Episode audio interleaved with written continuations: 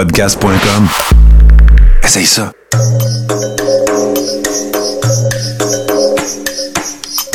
Bienvenue dans le podcast Sur la Terre des Hommes. Pour profiter au maximum de l'expérience du podcast, prenez quelques minutes pour aimer notre page Facebook. Vous pouvez aussi nous suivre sur Twitter au Sur la Terre des Hommes podcast et sur Instagram au Sur la Terre des Hommes podcast. Si vous possédez un iPhone, prenez une minute pour nous laisser un avis. Ainsi, vous allez faire grimper le podcast dans le moteur de recherche. Finalement, si vous voulez encourager Sur la Terre des Hommes et obtenir des épisodes exclusifs, vous pouvez contribuer monétairement sur la plateforme patreon.com. P-A-T-R-E-O-N.com. Recherchez sur la Terre des Hommes et pour seulement 2 par mois, vous y aurez droit. Le podcast peut désormais débuter. Bienvenue sur la Terre des Hommes.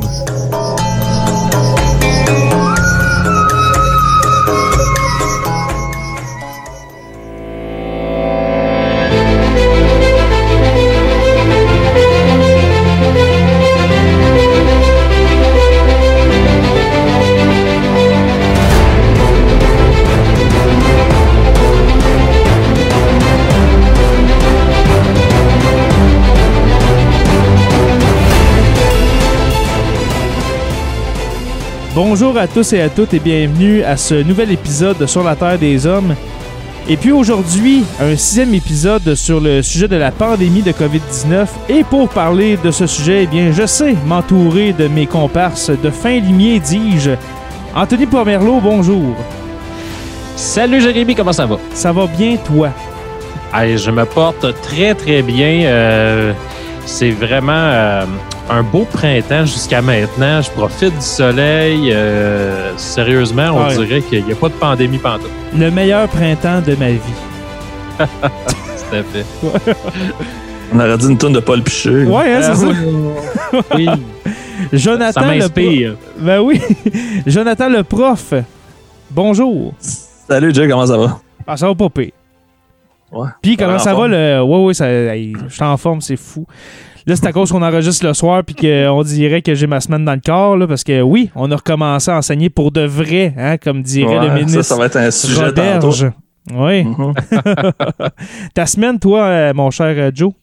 Ben là, moi, ça a l'air qu'il y a une mise à prix par les animateurs de radio de Québec sur ma tête. Fait que Oui, il y a- un j'ai prix bien sur fait ma tête, job, j'ai été capable d'aller challenger. Mhm. Alors, j'ai hâte de voir cette dite tête sur une pique.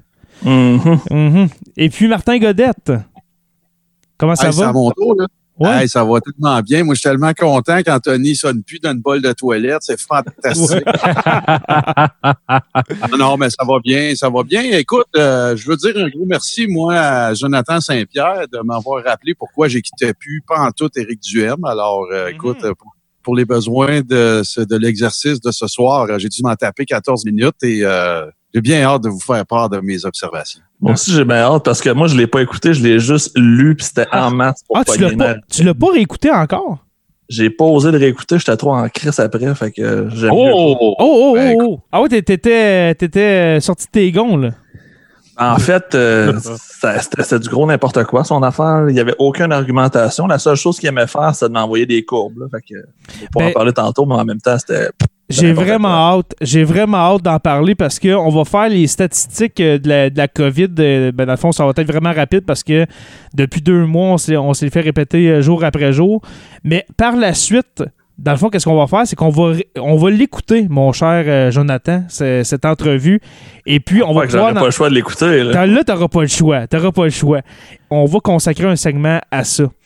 Alors, messieurs, pour les deux dernières semaines, ça n'a pas vraiment bougé pour ce qui est des pays. Écoutez, le, premier pays dans le monde, eh ben, c'est les États-Unis avec maintenant quasiment 1,5 million de personnes. Ensuite, l'Espagne, la Russie, le Royaume-Uni et puis euh, l'Italie pour euh, le, top 5, le malheureux top 5 euh, de la COVID. Et puis là, au Canada, ça bougé un peu parce que là, au Québec, ça avance beaucoup. Les nouveaux cas s'accumulent. Et puis là, on est bien au-dessus de la moitié des cas canadiens. Au dernier épisode, je pense, Joe, euh, on était toi, moi, puis euh, Tom, si je me souviens bien. C'était la moitié, puis un peu moins, mais là, là c'est 41 000 sur 73 000. Fait que là, c'est vraiment... euh, On est les premiers, on est les meilleurs. Ouais, c'est ça. Mais vous, est-ce que ça vous inquiète qu'on soit la province la plus touchée puis qu'on soit la plus vite sa gâchette pour tout repartir. On dirait que j'essaie de me l'expliquer, je veux l'accepter, je fais des gros efforts pour l'accepter, mais ça marche pas. Ben, ce que je dirais là-dessus, moi, Jérémy, euh, je me permets de, commencer ça. J'ai beaucoup d'amis euh, proches de moi là, qui, qui à Montréal, fait qu'on entend un peu ce qu'ils disent. Euh, je prends par exemple Martin, si on l'écoute dans le crachoir, entre autres. Un bon retour sur qu'est-ce qui se passe dans son secteur, mais j'ai tout quelques amis dans le coin de Rosemont euh, ou plus loin là, vers le parc La Fontaine. Et puis, euh, on me dit qu'à Montréal, c'est vraiment comme un autre planète. Il y en a qui sont totalement inconscients de ça, qui s'en qui s'en contrefoutent. Oui, c'est plus tranquille, mais euh, apparemment qu'il y a vraiment comme vraiment une différence. Ailleurs dans le Québec, sérieusement, c'est pas tant alarmant les situations, à part si on va dans une coupe de régions autour de Montréal. Estrie, Montérégie, etc., la Nodière, qui ont été très touchés. Mais tu sais, même la région de Québec, c'est c'est pas tant majeur. Fait que si on regarde ça quand même de façon euh, objective, je pense que la réalité qu'il y a Montréal et le reste, ça démontre vraiment, oui, OK, les chiffres sont, sont, sont énormes, un peu comme tous les endroits cosmopolites. Là. Mhm. Mais pour le reste du Québec, moi, ça m'inquiète pas vraiment. Même, je te dirais, je suis quand même rassuré. Aujourd'hui, on a entendu parler du premier cas dans un CHSLD à Ville-Marie. Euh, Mais finalement, oui, ça, a été déma- ça a été démenti. là, été- pas- Oui, exactement. C'est là que je m'en allais, dans le fond. Ouais. Fait qu'après ça, ben, non, finalement, c'est, pas ça. Donc, on s'entend, c'est très calme ailleurs. En ce sens-là, ça m'inquiète pas outre mesure, ces chiffres-là. Montréal, je suis comme pas surpris en même temps, là, tu sais. C'est une ville un peu euh, Ben, c'est- délinquante, ces bars, là. Ben, c'est une, euh, ben, c'est une métropole, tu sais, faut pas l'oublier, c'est une Ouais, ville au- d'au-dessus de 2,5 millions d'habitants. De prévoir que, admettons que ça, ça allait bien aller à Montréal aussi, puis qu'il y aurait eu, euh, je sais pas, moi, je dis ça à l'extrême, mais 2000 cas seulement sur l'île de Montréal, ben, c'était l'utopie totale là, de, de penser ça. là. Moi, je pense qu'il à fallait s'y euh, s'y en attendre. Là. Euh, Ben, c'est les secteurs aussi les plus pauvres. Hein, euh, là, c'est, dans. Hochelag, là, ça commence à aller pas mal moins bien. Euh, dans le coin, euh, au, au nouveau aussi dans le nord. Euh, Mm-hmm. Pas très, ben, dans le coin un peu aussi là, de, de la communauté juive assidique. Euh, Il y a des secteurs qui sont, euh, sont plus touchés au niveau de l'importance. Puis c'est vraiment ça comme qui, qui donne la représentation de ce que de ce qu'est Montréal. Fait qu'on devrait Mhm. regarder les statistiques Montréal tout seul, avec son pourcentage, et puis les mesures, et ensuite le reste du Québec. Puis c'est un peu là, t'as bien qu'on va en rediscuter plus loin, mais euh, c'est un peu là des fois que, que je trouve euh, notre premier ministre déconnecté euh, par rapport à la situation à Montréal. Il, il- il nous dit qu'ils prennent des choses en main, mais il me semble qu'il y a, il y a plusieurs petites bombes qui pètent une après l'autre. Fait que Ouais. comment se gérer avec la mairesse Plante et leur euh, directrice euh, aussi de santé publique à eux. Fait que comment ça marche aussi la petite métropole par rapport à ça, etc., etc., etc. Fait qu'il y a beaucoup de bureaucratie quand même qui se fait au travers de ça. Fait que les chiffres, tu sais, c'est- est-ce que ça représente vraiment ce qui se passe? ouais. C'est un peu mon point de vue là-dessus. Dans le fond, c'est pour ça que j'ai appelé l'épisode les, les deux Québec, parce que il y a vraiment deux Québec, même trois.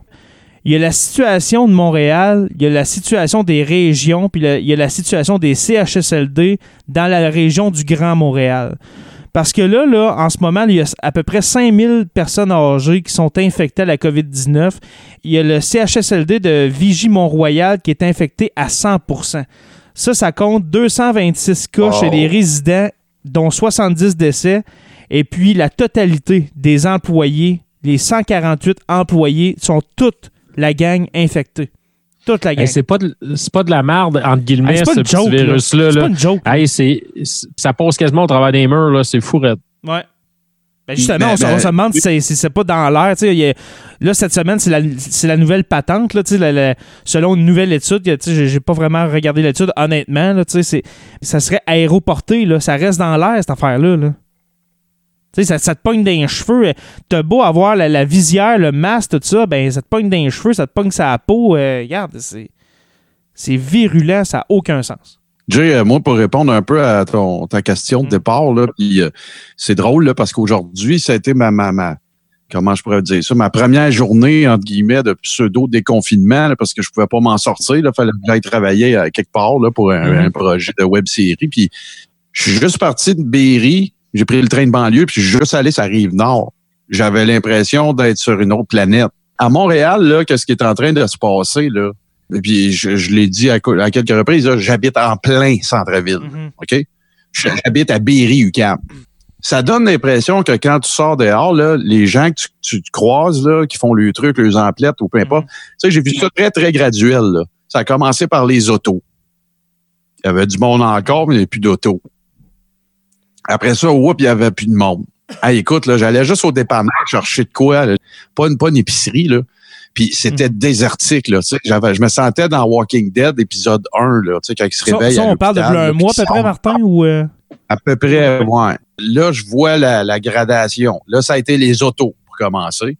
Mhm. Puis là, là, nous autres, là, ici où on habite, là, euh, sur le coin de la rue, il y a un petit café, là. Tu sais, un genre de café, là, que t'as même pas besoin de rentrer à l'intérieur, là. Il y a comme un hublot, puis tu commandes dehors. Mhm. Puis là, ben, il y a de l'affluence, là. Euh, Là, c'est du monde que tu vois, là, plus qu'avant, là, tu sais. Mhm. Mais ça, ça me dérange pas. Qu'est-ce qui me dérange, c'est l'insouciance que je sens du monde que je croise. là. OK? Il n'y a aucune discipline. C'est le free for all. Puis là, j'ai pris le train de banlieue, puis je me suis en allé à Sainte-Thérèse. À Sainte-Thérèse, la construction a recommencé. Puis je vis- tu sais, j'ai habité ce secteur-là 20 ans. Là. Ouais. Le trafic automobile, ça n'a rien à voir avec Montréal. La façon dont les gens se comportent quand ils se croisent, de laisser de la place, pas être euh, tu sais, passer à un Mhm. pied, puis quasiment faire un face-à-face pour passer pour se croiser. C'est complètement différent. Fait que, écoute, je suis pas expert en la matière pour te dire mon interprétation du fait que Montréal et ou le Québec représentent un plus grand pourcentage de cas que les autres. Mais je suis un, f- je suis un observateur, par exemple. Puis Mhm. c'est la seule relation causale que je peux trouver. C'est que si tu me parles de Montréal, mon feeling, puis c'est une opinion très personnelle, j'ai l'impression que bien du monde s'en fout. Dans le métro, par exemple, pas un chat.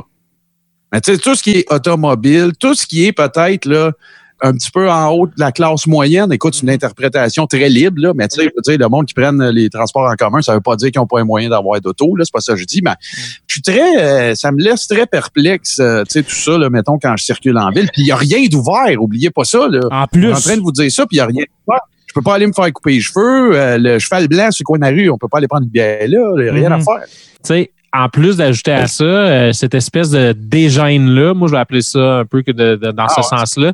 Mon chum, justement, qui reste là, à Parc La Fontaine, le Sherbrooke, euh, ce secteur-là, là. Cette semaine, gros crime de party dans l'appart à côté de chez eux, des déchets partout après. Euh, là, il s'est levé le matin à 7 heures, il y avait des restants de poubelles, de bière. Admettons qu'il y a quelqu'un d'infecté là, là, tu viens d'en infecter, je sais pas comment. là Mhm. il il est allé virer une crise parce que premièrement, ils, ils ont dérangé, mais deuxièmement, faut-tu que je vous ouvre la télé? Je pense que, gars, voici la presse. Mm. Je pense qu'ils avaient manqué un bout là, des dernières semaines. C'était plein de gens ensemble, là, puis qui Mhm. étaient euh, début vingtaine. Ils se contrefoutaient de tout ça. On commence à voir cette espèce de Ah, ben regarde, là, moi, ça me touchera pas, etc. C'est rien que les vieux. Mais là, là, ça va être dangereux parce que la virulence de tout ça, là, tous les vieux de la planète vont y passer. là. Le problème, c'est que les gens pensent qu'ils ont un sentiment d'invincibilité parce qu'ils sont pas touchés directement. Fait que tant qu'il y aura pas personne de touché dans leur famille, ils vont penser que ça arrive juste aux autres. Fait que c'est un peu ça le problème qu'on a présentement. Tout le monde se pense protégé, tout le monde se Ouais. pense invincible. Mais dès que ça va frapper dans une famille, là, les gens vont peut-être commencer à réfléchir un peu plus. On revient au début de la crise, Joe, là-dessus. Ça a tout déjà été dit, ces choses-là. c'est hein? vrai. On se répète. Hein? Fait- on se répète, fait que c'est comme un cycle. là. C'est assez. euh, d'un point de vue genre euh, sociologique, c'est assez intéressant à voir, euh, de faire des parallèles aussi avec le petit côté selfish, narcissique des gens à travers de ça, capitaliste. Il y a plein de beaux petits raccourcis à faire avec ça.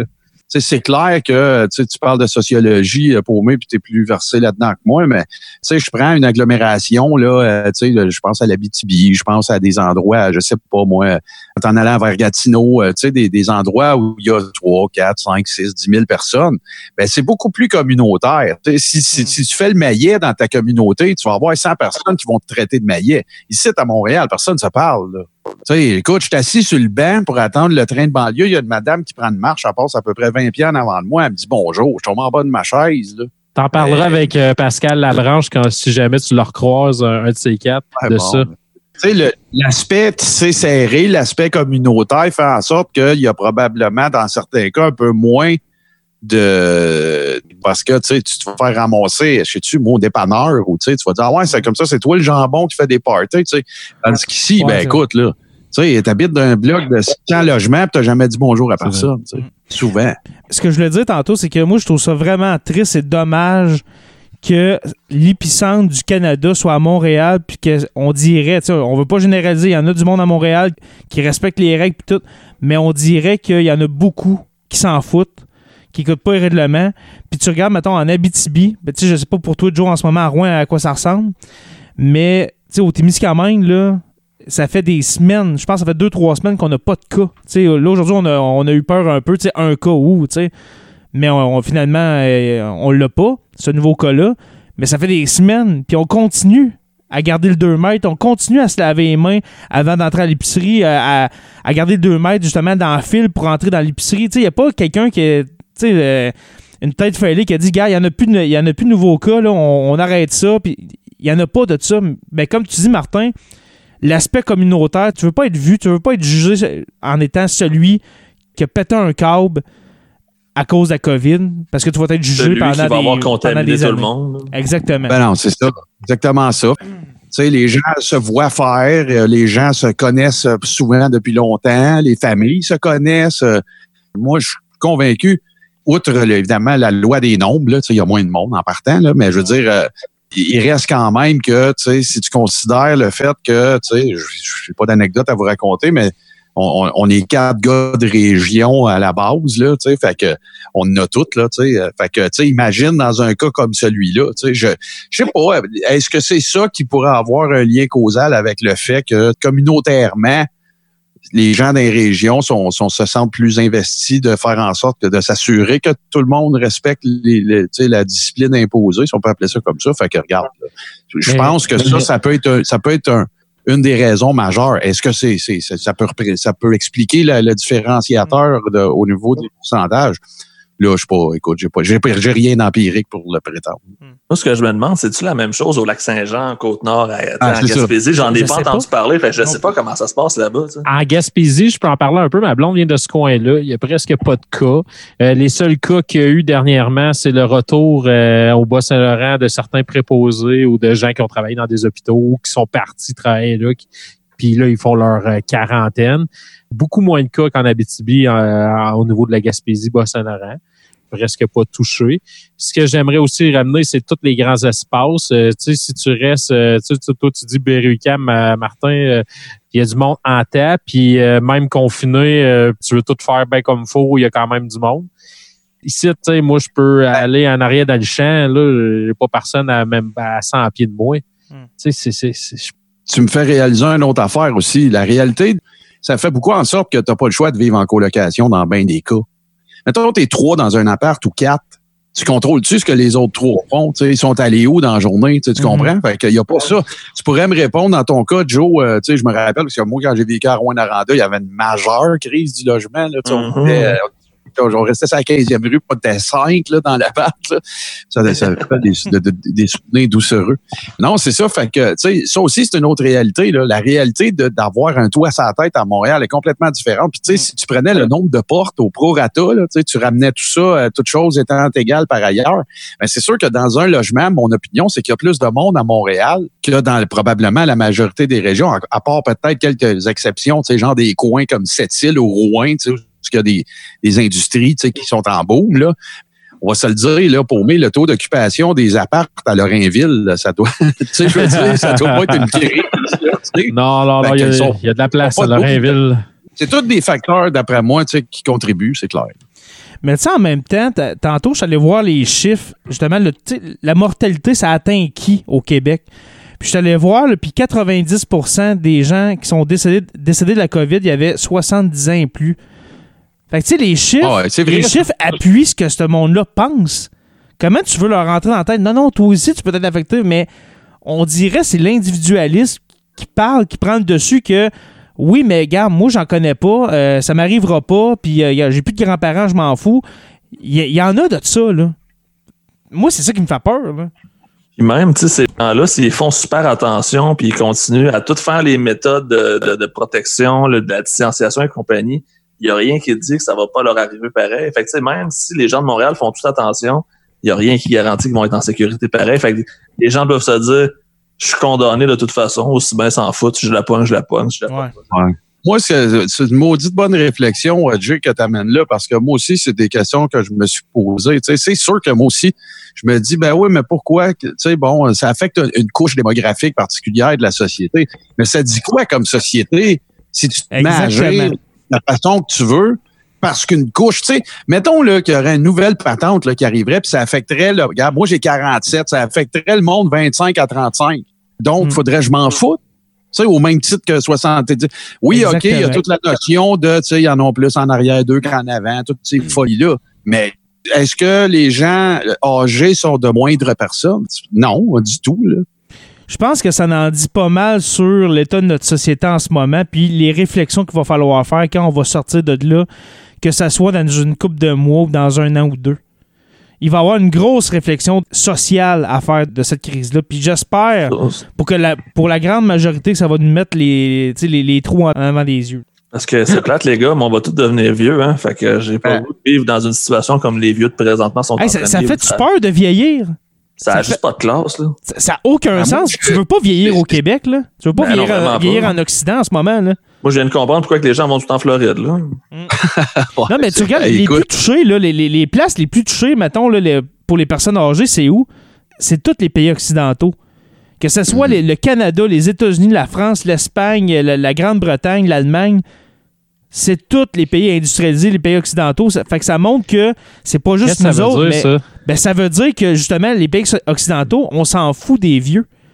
C'est raide à C'est- dire, hein, mais c'est ça. Exactement. C'est que la population la plus à risque, celle qui a le moins de ressources, dans le fond, on, on constate que c'est nos vieux. Surtout considérant que, tu sais, toute la, appelons ça, l'organisation des centres hospitaliers de soins de longue durée, euh, il y en a une portion qui a été privatisée. Euh, écoute, c'est sous-financé. Moi, là, je veux parler de quelque chose. C'est en plein bullseye avec ça, là, Jay, si tu me permets. Mm. là. Moi, là, j'ai déjà parlé de ça dans- sur plein de plateformes, OK? Je pars un peu à gauche pour revenir euh, sur le sujet. C'est que, tu sais, moi, là, je sais pas que, puis je veux pas partir là-dessus, c'est un exemple. Jean Charest, à un moment donné, il est chef du Parti conservateur. Mm. Puis, pour faire un mouvement de carrière, il devient chef du Parti libéral. Conservateur, libéral. Peux-tu être plus opposé que ça, là?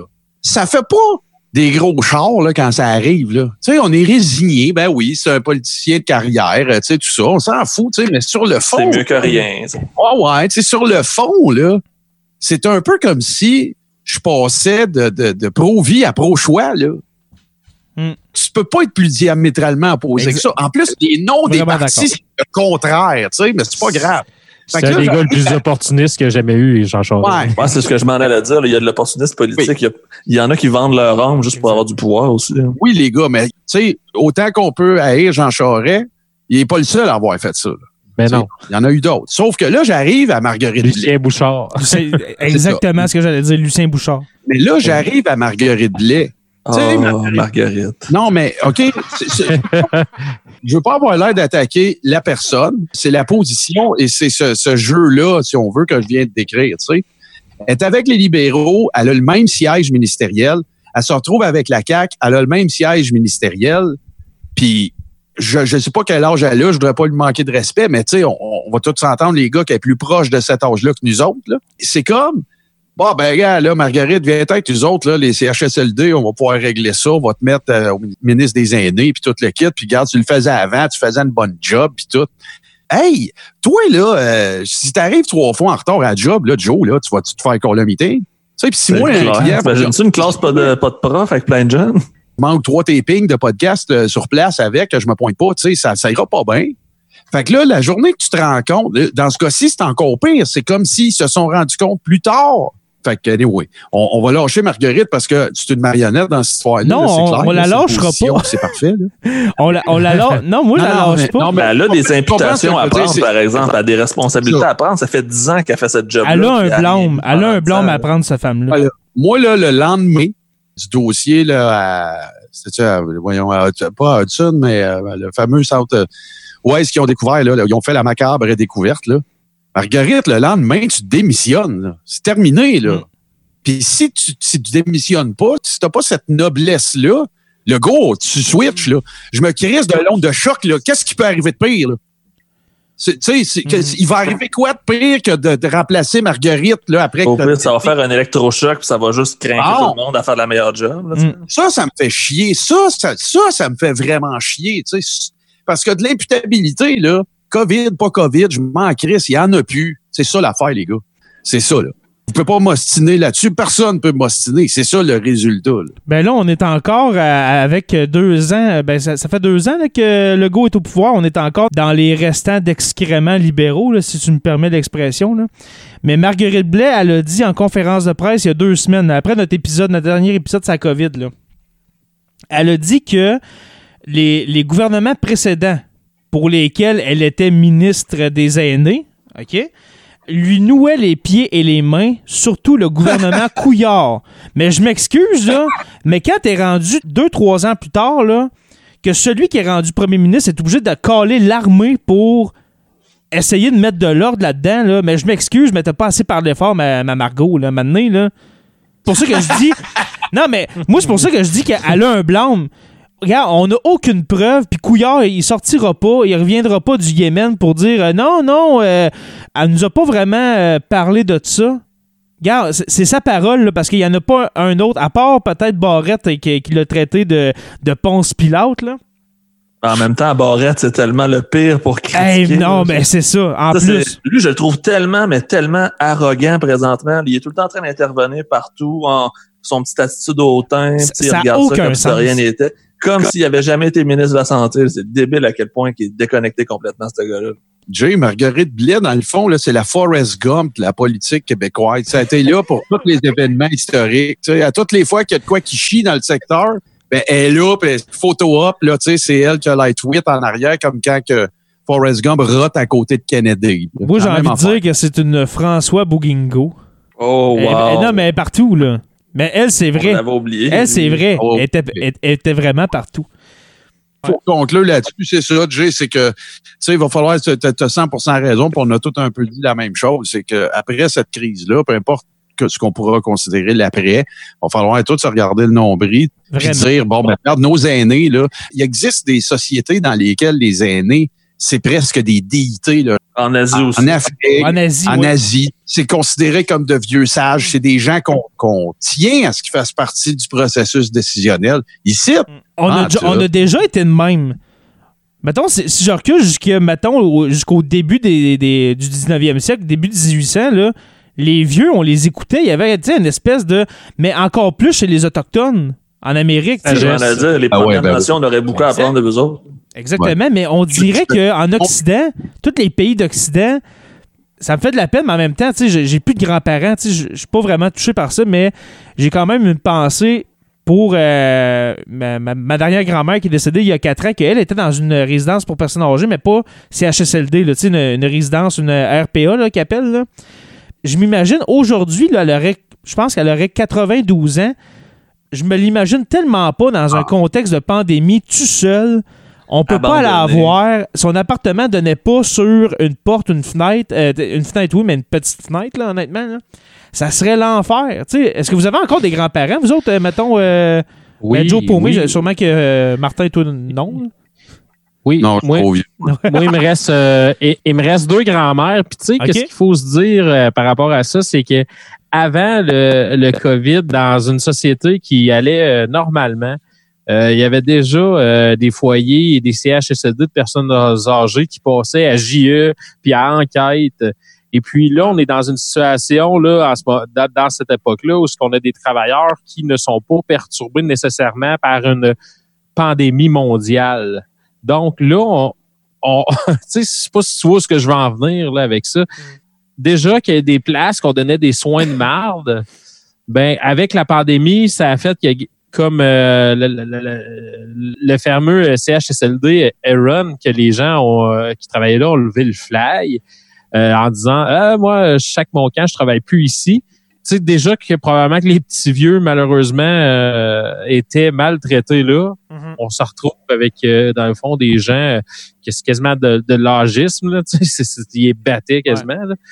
Moi, j'avais vu de quoi, là, ça me mettait en Ah, puis les volets, là, vra- vraiment, là. volait, genre, la, la madame avait du chocolat, c'était son seul plaisir qu'il avait pas.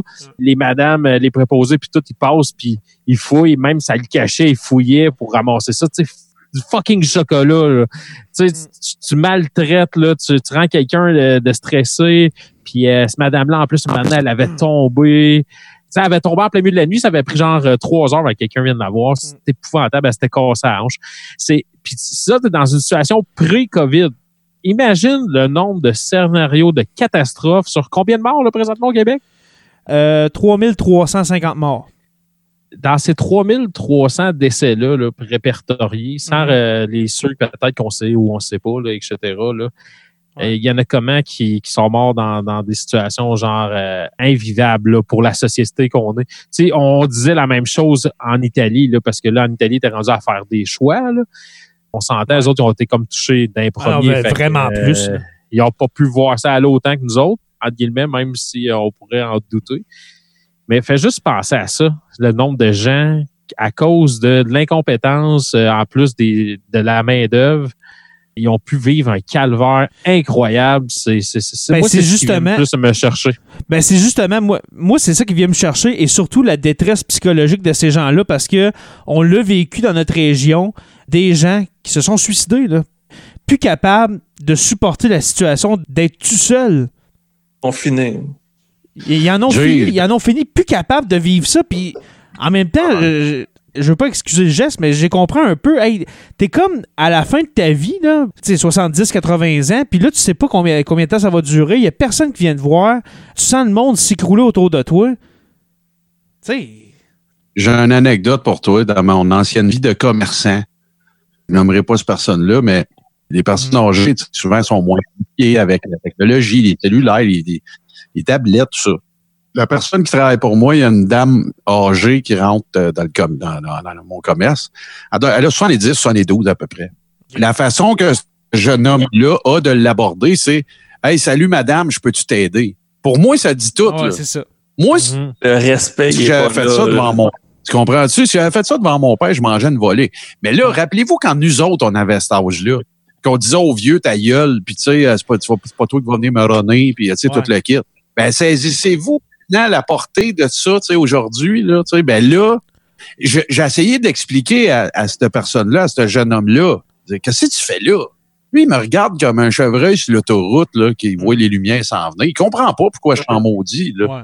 c'est tout le spectre, tu sais, qui, qui tu sais, c'est plus les gens productifs dans la société, fait que sont un peu à notre à notre charge puis tout, fait que là, ben, tu sais, dans la grande course frénétique de capitalisme, ben là, tu sais, eux autres sont plus utiles, fait que Mm. regarde, on va, lui don- on va lui donner euh, Forrest Gump comme ministre. Mais oubli- oublions pas qu'on est rendu aujourd'hui avec un, euh, avec un niveau de confort tel qu'on oublie quasiment c'est qui qui nous a amenés là.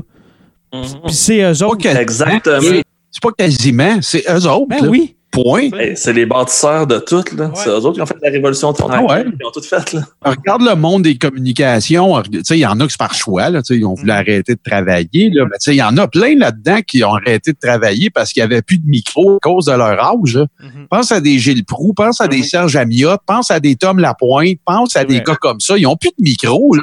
Ils suivent encore bien plus le sport qu'avant. Là, là, ça a donné, j'ai parlé de gens dans, le- dans le sport, mais tu sais, euh, il y en a un paquet dans un paquet de dans un paquet de domaines. Là, tu sais, fait que regarde Norman Lester, tu sais, même chose. Je veux dire, ce gars-là, il, Hey, il est encore des hyper fois, pertinent, par exemple, là, quand tu le lis dans le journal, là. Ouais. A- Jean-Luc Ouais, Mongrain, tu sais, peut-être. mais il n'y a plus de terrain. euh, tu sais, C'est ça. Fait que il va falloir vraiment, là, écoute, euh, Non, il quand, a- quand- quand le bilan de tout ça va se produire, là, il faut que ça fasse partie intrinsèque de, de la réflexion. Sais, on a, Ben, on a moi, vraiment, on a vraiment une grosse réflexion à faire, comme, comme tu dis, Martin. Puis ça va pas passer par des maisons des aînés avec plus d'espace puis des salaires plus grands pour les préposés. Je m'excuse, là. Un mais changement de encore mentalité. plus que ça. Ah oui. Pendant longtemps, c'était la personne plus vieille qui traînait la plus jeune, puis il y avait comme un échange Ouais. de savoir, puis c'était de génération en génération. Mais là, les jeunes à cette heure, avec, avec les technologies, l'information et compagnie, ben, sait tout, on n'a plus besoin de ces personnes âgées-là. Fait que arrange-toi avec tes trous, je vais m'arranger Ouais. avec Google. tu sais. Exact. C'est tout c'est le peu de choses manuelles que je sais comment faire. Là, moi, je les ai pas appris sur YouTube. là. C'est mon père qui me les a montrés. Exact. Ou mon grand-père. Joe, tu mets le doigt dessus aussi. Là. Ça, c'est l'autre affaire. Au-delà des milléniaux, au-delà de tout ça. là. au-delà de l'espèce de, de, de- d'invincibilité, puis je sais tout, je l'ai vu sur YouTube. Tout ce qu'on est en train de dire, là, ça additionne, puis ça a donné le résultat qu'on voit en ce moment. Là, la- la- Exactement. Puis le- On l'a le- échappé, on l'a échappé. la, la personne que tu vas affecter à ce ministère-là, selon moi, c'est ce que tu penses de l'importance de ce ministère-là. Je pense pas qu'elle a des intentions malveillantes, là. C'est juste ça, je veux dire. Mais Non, c'est- non. C'est juste incompétente. là. C'est ça, ça. Ça aurait pris quelqu'un qui a du torque là-dedans puis faire un ménage, puis tu sais, là. Ah, quelqu'un qui, va lui chanter des chansons, là. Envoyer des Envoyer clowns. des clowns. Ouais. exact, envoyer des clowns. Mais c'est ça, Voilà. ça c'est vraiment un dossier épineux que je voulais amener. Dossier sensible aussi, parce que c'est Mais vraiment sensible. Moi, ça vient me chercher, vraiment, euh, c'est le dossier des CHSLD, là, puis des euh, résidences. Plus que les Américains qui sont en train de tous s'intoxiquer parce qu'ils sont trop niaiseux. là. Quand tu âgées. vois je- la quantité dans- C'est quoi? C'est Martin, je pense, qui a partagé ça? C'est quoi? Ils ont, ils ont doublé le nombre d'empoisonnements au. Depuis que Donald a décidé d'être sarcastique, euh, c'est 120 c'est 121% d'augmentation des cas d'empoisonnement. En fait, pas des cas d'empoisonnement, mais tu sais, des instances de gens qui ont dû communiquer avec le centre antipoison pour dire OK, mon mari a bu du Javex, mettons. C'est 121. c'est 121. Le lendemain qu'il avait été sarcastique, là, parce que là, faut Ouais, c'est- comme des conspirations. sarcasme. Oui, c'est sarcasme. Il y avait eu 30 appels de- au centre antipoison de New York. Oui, oui, je m'en rappelle. Mon, mon chum, il a bu du, euh, du Drano. Là, on est vraiment d'un autre tal.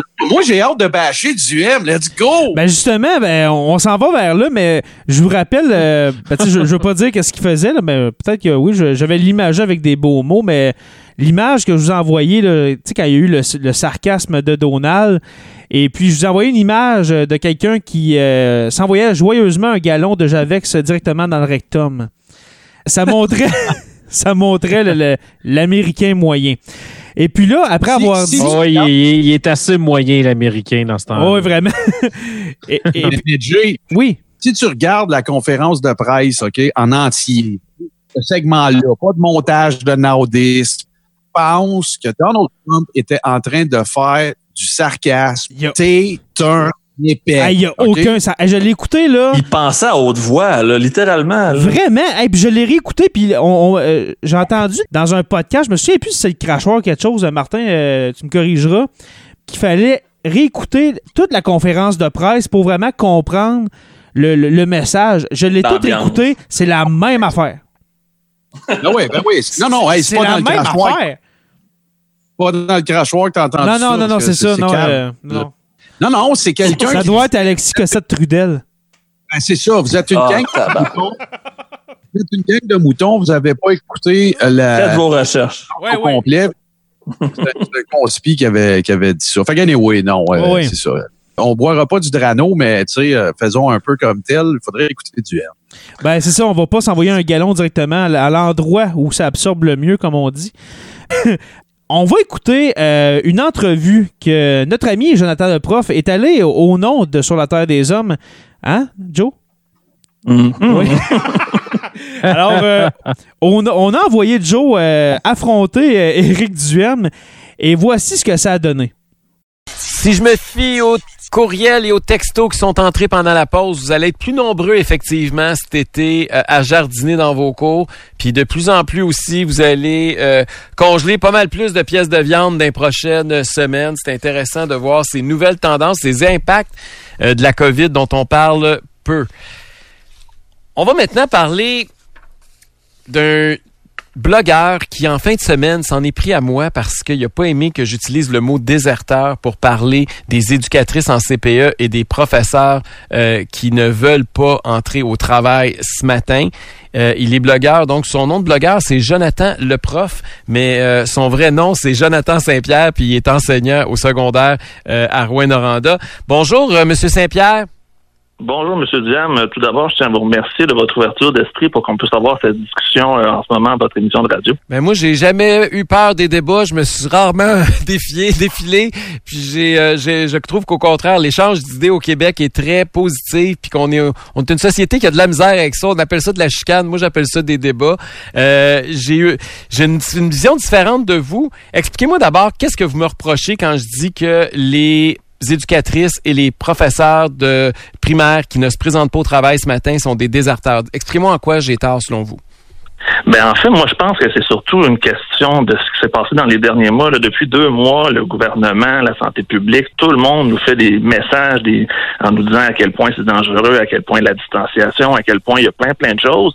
Et là, du jour au lendemain, c'est comme si toutes ces, euh, ces consignes-là étaient tombées à l'eau. Puis là, on disait arrangez-vous maintenant avec les enfants, avec les plus jeunes. Vous êtes capables, on va vous donner le strict minimum. Puis comme ça, euh, tout est bien qui finit bien, puis tout est beau, tout est parfait. Fait je pense que la crainte des gens est justifiée parce que est-ce qu'on va vraiment leur donner les outils qu'ils ont besoin présentement? On sait que le système d'éducation est sous-financé.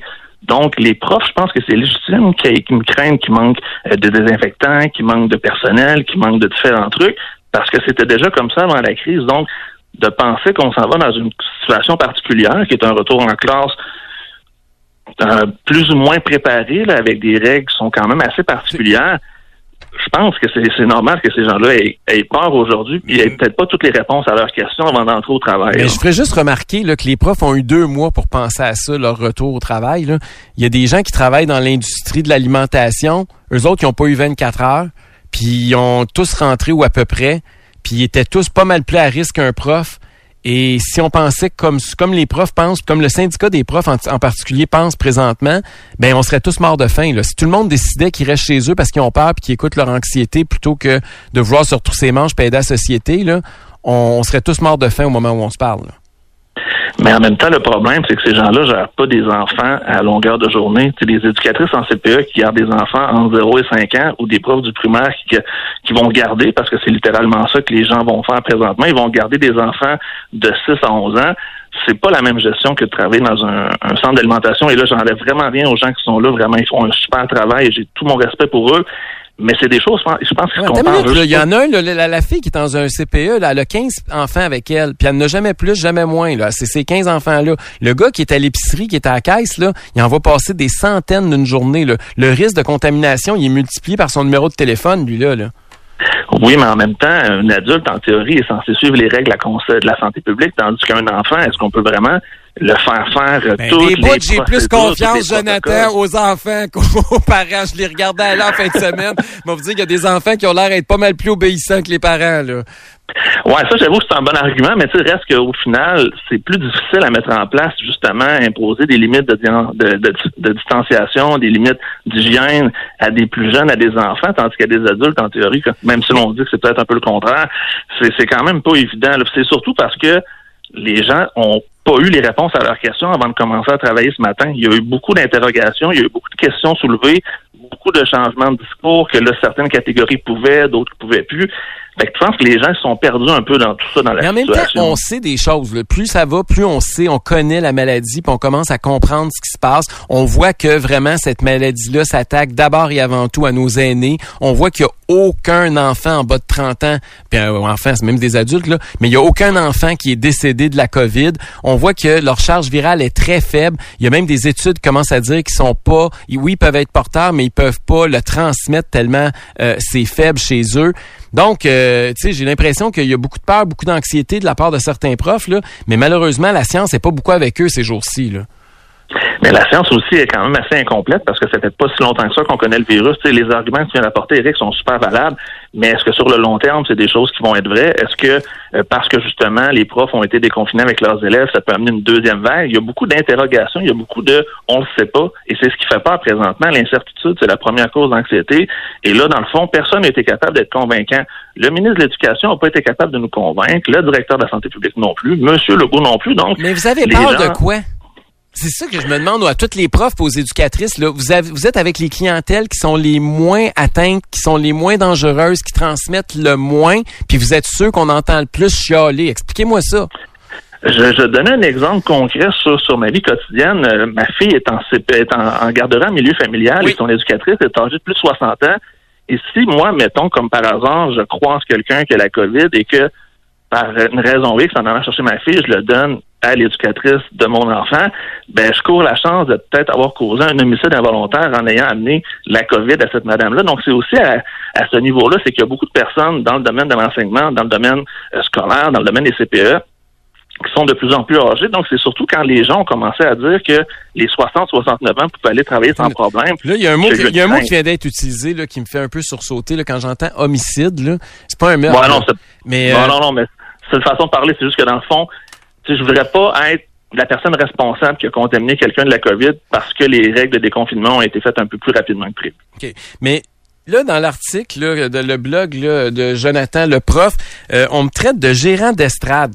Euh, moi, je suis un animateur de radio comme tous les commentateurs de l'actualité euh, politique au Québec. Puis ma job, mon job, moi, c'est ça, c'est de commenter l'actualité. Puis c'est ce que je fais du mieux que je peux, puis au meilleur de mes connaissances tous les jours. En quoi je suis un gérant d'estrade plus que les autres? C'est-tu parce que je m'oppose à vos idées? C'est pourquoi, le qualificatif gérant d'estrade? Ben, c'est qu'en fait, souvent, les commentaires qui ont été faits euh, sur le domaine de l'éducation sont faits par des gens qui sont pas du domaine. C'est que souvent, c'est des visions qui sont externes et c'est des visions qui ont quand même un grand auditoire. Et moi, personnellement, je trouvais que la vision enseignante n'était pas assez représentée. Donc, c'est un peu pour ça que j'ai utilisé ma plateforme, qui est quand même suivie par 30 000 personnes, pour faire un peu le contrebalancier euh, aux chroniqueurs et aux opinions, justement, parce que... Mais on n'est pas nombreux là, à dire que vous êtes des déserteurs. là. La plupart, ils sont dans le sens des profs puis ils ont peur. Ils sont du côté des COVID anxieux bien plus que du monde qui, euh, qui veulent retourner travailler. Là. Ben, c'est c'est un peu pour ça que je m'en suis, euh, je dirais pas que je m'en suis pris, mais que j'ai répondu à, à votre commentaire, M. Duhem, parce que c'était justement un, un élément parfait pour justement mettre en contexte ou mettre en situation un vrai débat qu'on a présentement. Ça a comme été un peu euh, un élément déclencheur qui m'a piqué au vif. Là, il y a un autre. comme ça. Parlant d'être piqué au vif, il y a un bout aussi du commentaire, moi, qui m'a piqué au vif. C'est quand on parle de l'aspect, c'était quasiment que c'était du sexisme parce que les profs puis les éducatrices, c'est d'abord et avant tout des femmes en grande majorité, puis que c'est elles qui mettent leur vie en jeu. J'ai trouvé ça assez spécial parce qu'habituellement dans notre société, les gens qui mettent leur vie en jeu, c'est des pompiers, des policiers, des soldats, puis ils sont extraordinairement plus majoritairement des hommes. Puis quand on regarde les décès liés au travail, c'est toujours les hommes qui sont surreprésentés. Je trouve ça un peu bizarre d'amener un, un élément euh, du féminisme dans ce débat-là. D'où ça sort cette idée-là? là? Ben, c'est qu'en fait, dans, la vie de tous les jours, c'est ces gens-là qui vont avoir à prendre le risque de peut-être attraper la COVID. Dans les hôpitaux, on le sait, c'est majoritairement féminin.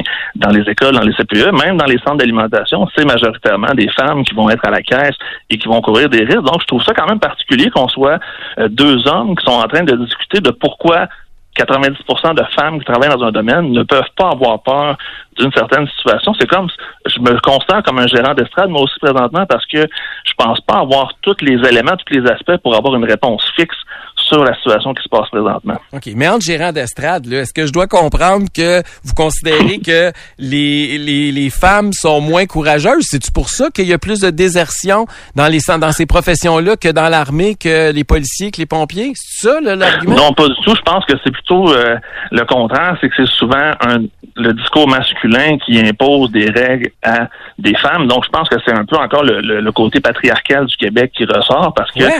c'est le message qu'on entend. OK. Je veux aussi comprendre c'est quoi. Quel est l'impact de ça? Parce que moi, j'ai pas de problème. Si quelqu'un est anxieux puis a peur, on a le droit d'avoir peur. Vivre, c'est prendre des risques. Puis il y a des gens qui aiment moins prendre des risques que d'autres. Moi, que quelqu'un veuille pas prendre de risques puis refuse de rentrer travailler parce qu'il ou elle a peur, je m'en fous. Mais c'est pas vrai que ces gens-là vont continuer à être payés 100% plein salaire pour rester chez eux. Au moins, est-ce que vous êtes d'accord là-dessus? Ce- ceux que j'appelle, moi, les déserteurs, ce que vous appelez les peureux, là, est-ce que ces gens-là, si on choisit de pas venir rentrer au bureau à matin, puis à l'école à matin ou à la garderie à matin, est-ce que vous êtes d'accord avec moi qu'il faut qu'ils se mettent sur le chômage ou sur la PCU, mais on peut pas continuer à payer plein salaire? Mais en fait, il aurait fallu que le gouvernement soit clair au début. Le gouvernement, en partant, a dit que les gens qui allaient avoir peur allaient continuer à être payés quand même, que le gouvernement respectait et comprenait. Donc, il y a un double discours qui a été fait. Donc, il y a, des gens qui ont peut-être pas pris leur responsabilité dans tout ça. Fait qu'en partant, les gens se sont fait dire une idée, se sont fait avec une idée, et par la suite se sont fait dire le contraire. Donc, c'est normal qu'il y ait beaucoup de personnes qui aient été déstabilisées parce qu'il a été annoncé par le gouvernement. Mais en même temps, c'est un peu normal aussi que le discours évolue parce que nos connaissances de la COVID-19 évoluent. Euh, je veux dire, on savait pas il y a deux, trois mois tout ce qu'on sait aujourd'hui au sujet de ce Oui, virus-là. Puis c'est facile d'être un gérant d'estrade pour reprendre une expression que vous aimez bien, puis dire a posteriori, voici ce qui aurait dû être fait il y a deux mois, ce qu'on aurait dû dire au monde, aux enseignants au départ. Là. Moi, effectivement, je suis d'accord, mais ce que je crois qui est aussi le plus gros du problème dans tout ça, c'est que malheureusement, euh, quand on a annoncé tout ce qui se passait, quand on a annoncé toutes les règles, ça a été quelque chose d'imposé, qui a été très rapide, et ça a été quelque chose que, euh, même si les gens ont eu deux mois pour se préparer, même si les gens ont eu deux mois pour y penser, c'est quand même de l'inconnu, c'est quand même quelque chose qu'on n'a jamais vu pour personne. Donc, je pense que c'est des craintes qui sont légitimes. Je pense que en même temps, c'est justement pour ça que le gouvernement a annoncé un plan de déconfinement graduel. C'est justement pour ça qu'on veut pas attendre que toutes les écoles, autant primaires, secondaires, cégep qu'université, ouvrent au mois de septembre. Parce que, premièrement, il risque d'y avoir d'autres types de virus. Deuxièmement, on va être encore moins immunisé. Euh, Puis là, on, on verra pas comment la rentrée s'est faite, comment le respect de la distanciation sociale pouvait se faire. Le fait d'y aller graduellement puis d'ouvrir les écoles à compter d'aujourd'hui, vous trouvez pas que c'est une bonne idée dans ce sens-là, dans le sens d'échelonner ça dans le temps?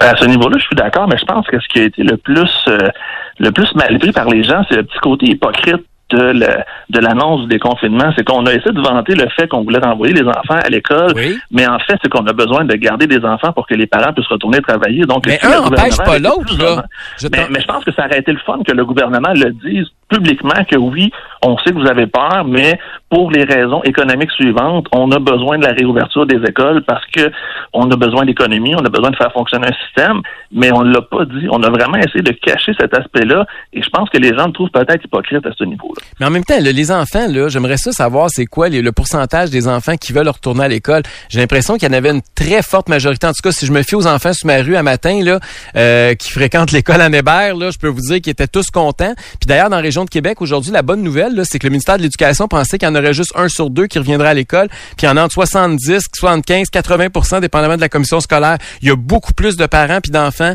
euh, qui ont décidé de retourner à l'école ce matin que ce qu'on avait anticipé au départ.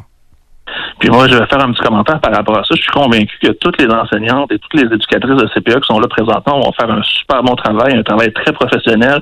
Malgré la crainte, malgré tout ce qu'on dit, malgré tout ce qui se passe, j'ai entièrement confiance aux gens qui sont sur le terrain tous les jours. Puis je suis convaincu euh, que les jeunes vont être en bonne main aussi.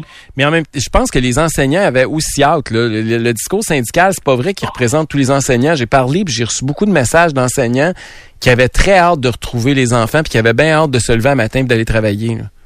Ben, on s'ennuie de notre travail, on, on aime être enseignant. Moi-même, là, je présente au secondaire, je donne du téléenseignement. C'est sûr que c'est pas la même chose, mais au moins, j'ai encore un contact avec mes jeunes parce que c'est ce qui nous motive à tous les jours. Donc, pandémie ou non, euh, on aime notre travail. hein. Jonathan Saint-Pierre, alias Jonathan le prof, merci beaucoup euh, d'avoir accepté notre échange aujourd'hui. Puis ceux qui veulent aller lire votre blog, euh, c'est Jonathan le prof. Ils peuvent trouver ça facilement sur les réseaux sociaux. Merci de nous avoir jasé. Hey, merci à toi, Eric. Bonne fin de journée. Bye. Joe, comment as-tu apprécié cette expérience, ma foi, incroyable avec Eric Ben, je-? En toute honnêteté, je m'attendais pas à plus ni à moins. Euh, en partant, l'objectif que j'avais, c'était d'aller le confronter, puis j'ai été content de voir que le message s'est rendu jusqu'à lui, mais je savais très bien que peu importe ce que j'allais dire ou que j'allais faire, il y a rien qui allait passer. Là. Son idée préconçue était faite. Lui, son fun, c'était de challenger les gens, c'était de déranger.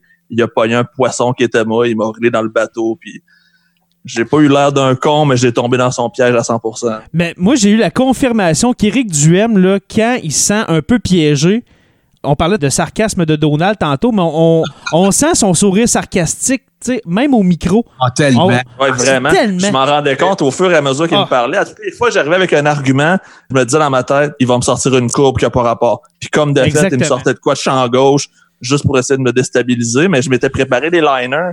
Fait que je sais pas si vous avez remarqué, mais il y a bien des places où je, je porte des, des liners juste pour le déstabiliser. Puis là, je m'en rends compte que ça pogne. Oh, il change de sujet, puis il se tasse. Puis... Mais moi, le, le bout, le de Joe, là, requin, hein. dans le fond, je veux juste euh, dire mon bout préféré, que je trouve qu'il n'y a aucun rapport.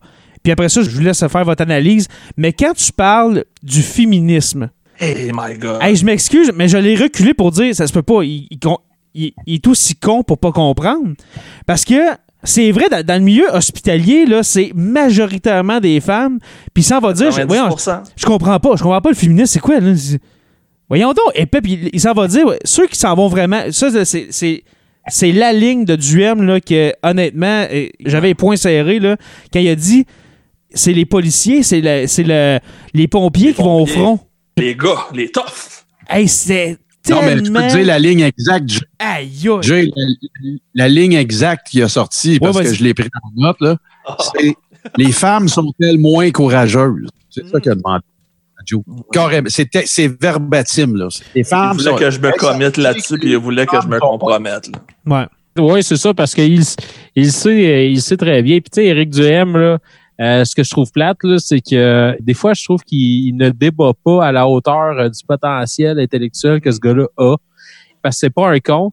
Quand il avait été à Tout le monde en parle, il était super habile avec Guy Lepage. On le savait préparer. C'est un gars qui, qui, qui n'a vu d'autres. il a connu le terrain politique à Ottawa, etc mais il s'abaisse à ce que euh, ce que les gens veulent écouter à la radio. C'est pas compliqué. Moi, si tu me dis ton hot dog, tu veux relish moutarde, je te mettrais pas ça avec ketchup mayonnaise. Moi, te le donner relish moutarde. Mais je pourrais te dire qu'avec la choucroute puis une moutarde de, telle place, c'est bien meilleur. Parce que je serais capable de te le faire, mais tu vas bien aimer, tu vas aimer mieux ton bon vieux relish moutarde. C'est ça. Faut pas oublier à qui il s'adresse ce gars-là. Mais moi, la question que je me pose pour moi, c'est est-ce que Duhem s'adresse aux gens puis il leur parle comme il veut ou c'est les gens qui viennent vers Duhem par rapport à ce qu'il dit? Tu sais, c'est la limite est où entre les deux? Ça me fait penser un peu à Alex Jones. On en avait parlé aux États-Unis, Alex ben Jones. Justement. Lui, il s'est fait pogner dans un piège, puis il a fini par se croire, mais à la base, je suis convaincu qu'il était pas aussi sans dessin, mais qu'il s'est rendu compte que c'était ça qui faisait son argent. Il l'a dit à Joe Rogan. Euh, Exactement, mais je veux dire, il a dû finir par se croire, puis là, il est rendu complètement déconnecté, mais reste que à la base, ce gars-là, il a probablement tombé dans le même piège, sauf que Duhem, je sais pas si c'est lui qui est la personne qui influence aussi parce que il veut aller chercher un auditoire en particulier. Il y a mm. probablement un mix des deux. Mais tu sais, c'est un libertarien qui pense comme un libertarien, puis il s'en sert pour provoquer la gauche, comme il l'appelle. Tu sais, après ça, il va jouer sur les mots. Moi, ce que je vais finir euh, avec ça, mon point de vue, là, c'est quand même assez court.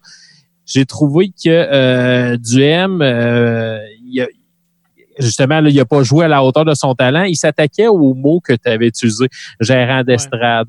Il n'a pas été vraiment sur le fond. Ben oui, il était dans l'argumentaire par tout. Là. Il n'a pas été dans l'argumentaire. Il n'a pas été, il a pas été au niveau pédagogique. Là. Ah, ça va être bon là, de renvoyer jeunes à l'école. J'ai des amis profs qui avaient hâte qu'ils recommencent. Euh, les enfants avaient hâte, mais il n'a pas été au niveau pédagogique. Sérieusement, en ce moment, ce que les, profs, moi, de mon école secondaire font pour aider les jeunes qui ont comme une autre chance de pouvoir s'en sortir. C'est du travail intense à puissance 15 pour maîtriser des logiciels, pour pouvoir collaborer avec ces élèves-là, faire des vidéos, etc. C'est débile. On, voit beaucoup de gens travailler très, très fort. Puis lui, il minimise ça en disant il avait hâte de retourner à l'école, etc. Ce qui se passe au secondaire, cégep, université, c'est une chose.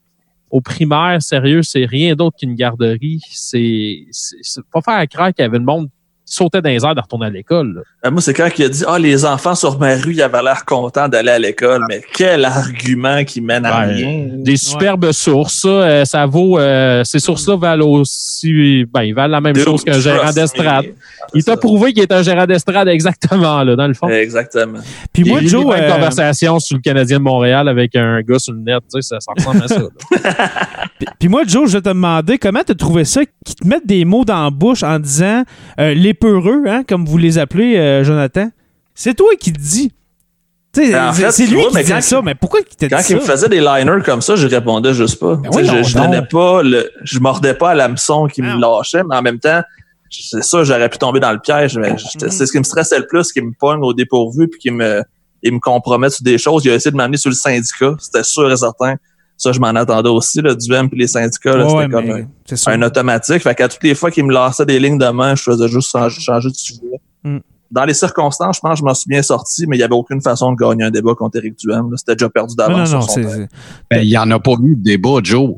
Les gars, je vous fais un flashback. Vous avez parlé d'Alex Jones, là. Je vous amène ailleurs, puis bien plus proche de nous autres. OK? Je vous raconte une petite histoire bien vite. Je suis en train de me raser puis le miroir donne sa TV dans mon salon. À la télévision, c'est l'avocat et le diable qui jouent avec Stéphane Gendron et Gilles Proux. Oh, tu, me l'as compté, celle-là, vas-y. Ah ouais, c'est vraiment bon, vas-y. Dans l'histoire, j'oublie les noms, puis c'est pas important, mais il y avait une petite fille euh, qui, avait été agressée sexuellement, qui avait, selon les dires de ce qui avait été rapporté, euh, était, euh, comment dire, qu'elle était habillée de façon... Provocante provocante et de la promiscuité et tout ça. Là. Puis là, ben Gilles Proux, il l'a échappé, carrément. Il était à quatre saisons. C'était un peu, là, tu sais, on ramène du monde tu sais, pour compétitionner avec TVA, puis te quitte. Gendron Proux, c'est parfait. Euh, tu sais, c'est toujours des points polarisés à tous les matins. Puis là, ben, elle court après, puis tout. Gilles Proulx, il l'échappe complètement, là, Mm. OK? Il se fait remercier. La même journée, il est à une autre antenne, puis il accepte de passer en entrevue parce que là, il a dessoulé, là. Il dit, écoutez, c'est une business compétitive, faut qu'on ait des codes d'écoute. Euh, J'ai été prisonnier de, de, de, de persona que je devais jouer, puis tout ça, puis je présente mes plus sincères excuses, puis toute l'équipe, OK? Là, toi, Joe, tu t'en vas, tu es interpellé par la production du show d'Éric Duhem parce que tu as rédigé un très bon blog, d'ailleurs. J'invite les Merci gens à aller faire un tour sur ton Solide. site. Tu arrives là, OK? Moi, il s'avère que je suis pas plus fin qu'un autre, Joe, mais euh, pendant toutes mes années du secondaire, euh, je faisais du débat oratoire. OK? Fait que j'ai écouté l'entrevue bien comme il faut, j'ai pris des notes pareilles comme j'en prenais quand j'étais capitaine de mon équipe. OK? Cette entrevue-là, c'est un, c'est une entrevue d'ego. OK? Carrément. C'est clair, c'est un concours de celui qui pisse le plus loin. Il s'est fait ramasser dans un blog populaire. Fait que là, il prend la- ce qu'on appelle de high road en anglais, puis je vais l'inviter, puis on va débattre. Il n'y a pas eu de fucking débat. Oubliez ça. Je commence là par démolir son affaire. Là. Bon, un, comparer l'épicerie puis l'école. Ah oui, ah oui. On part avec ça. Là. Tu sais, toi, ton argumentaire, puis là, tu veux être le bon gars du peuple. Hein? Tu vas dire que le monde travaille dans les épiceries, ils sont pas moins bon professeurs. Ben, excuse-moi, mais oui, ils sont moins importants. Ils sont pas pas importants.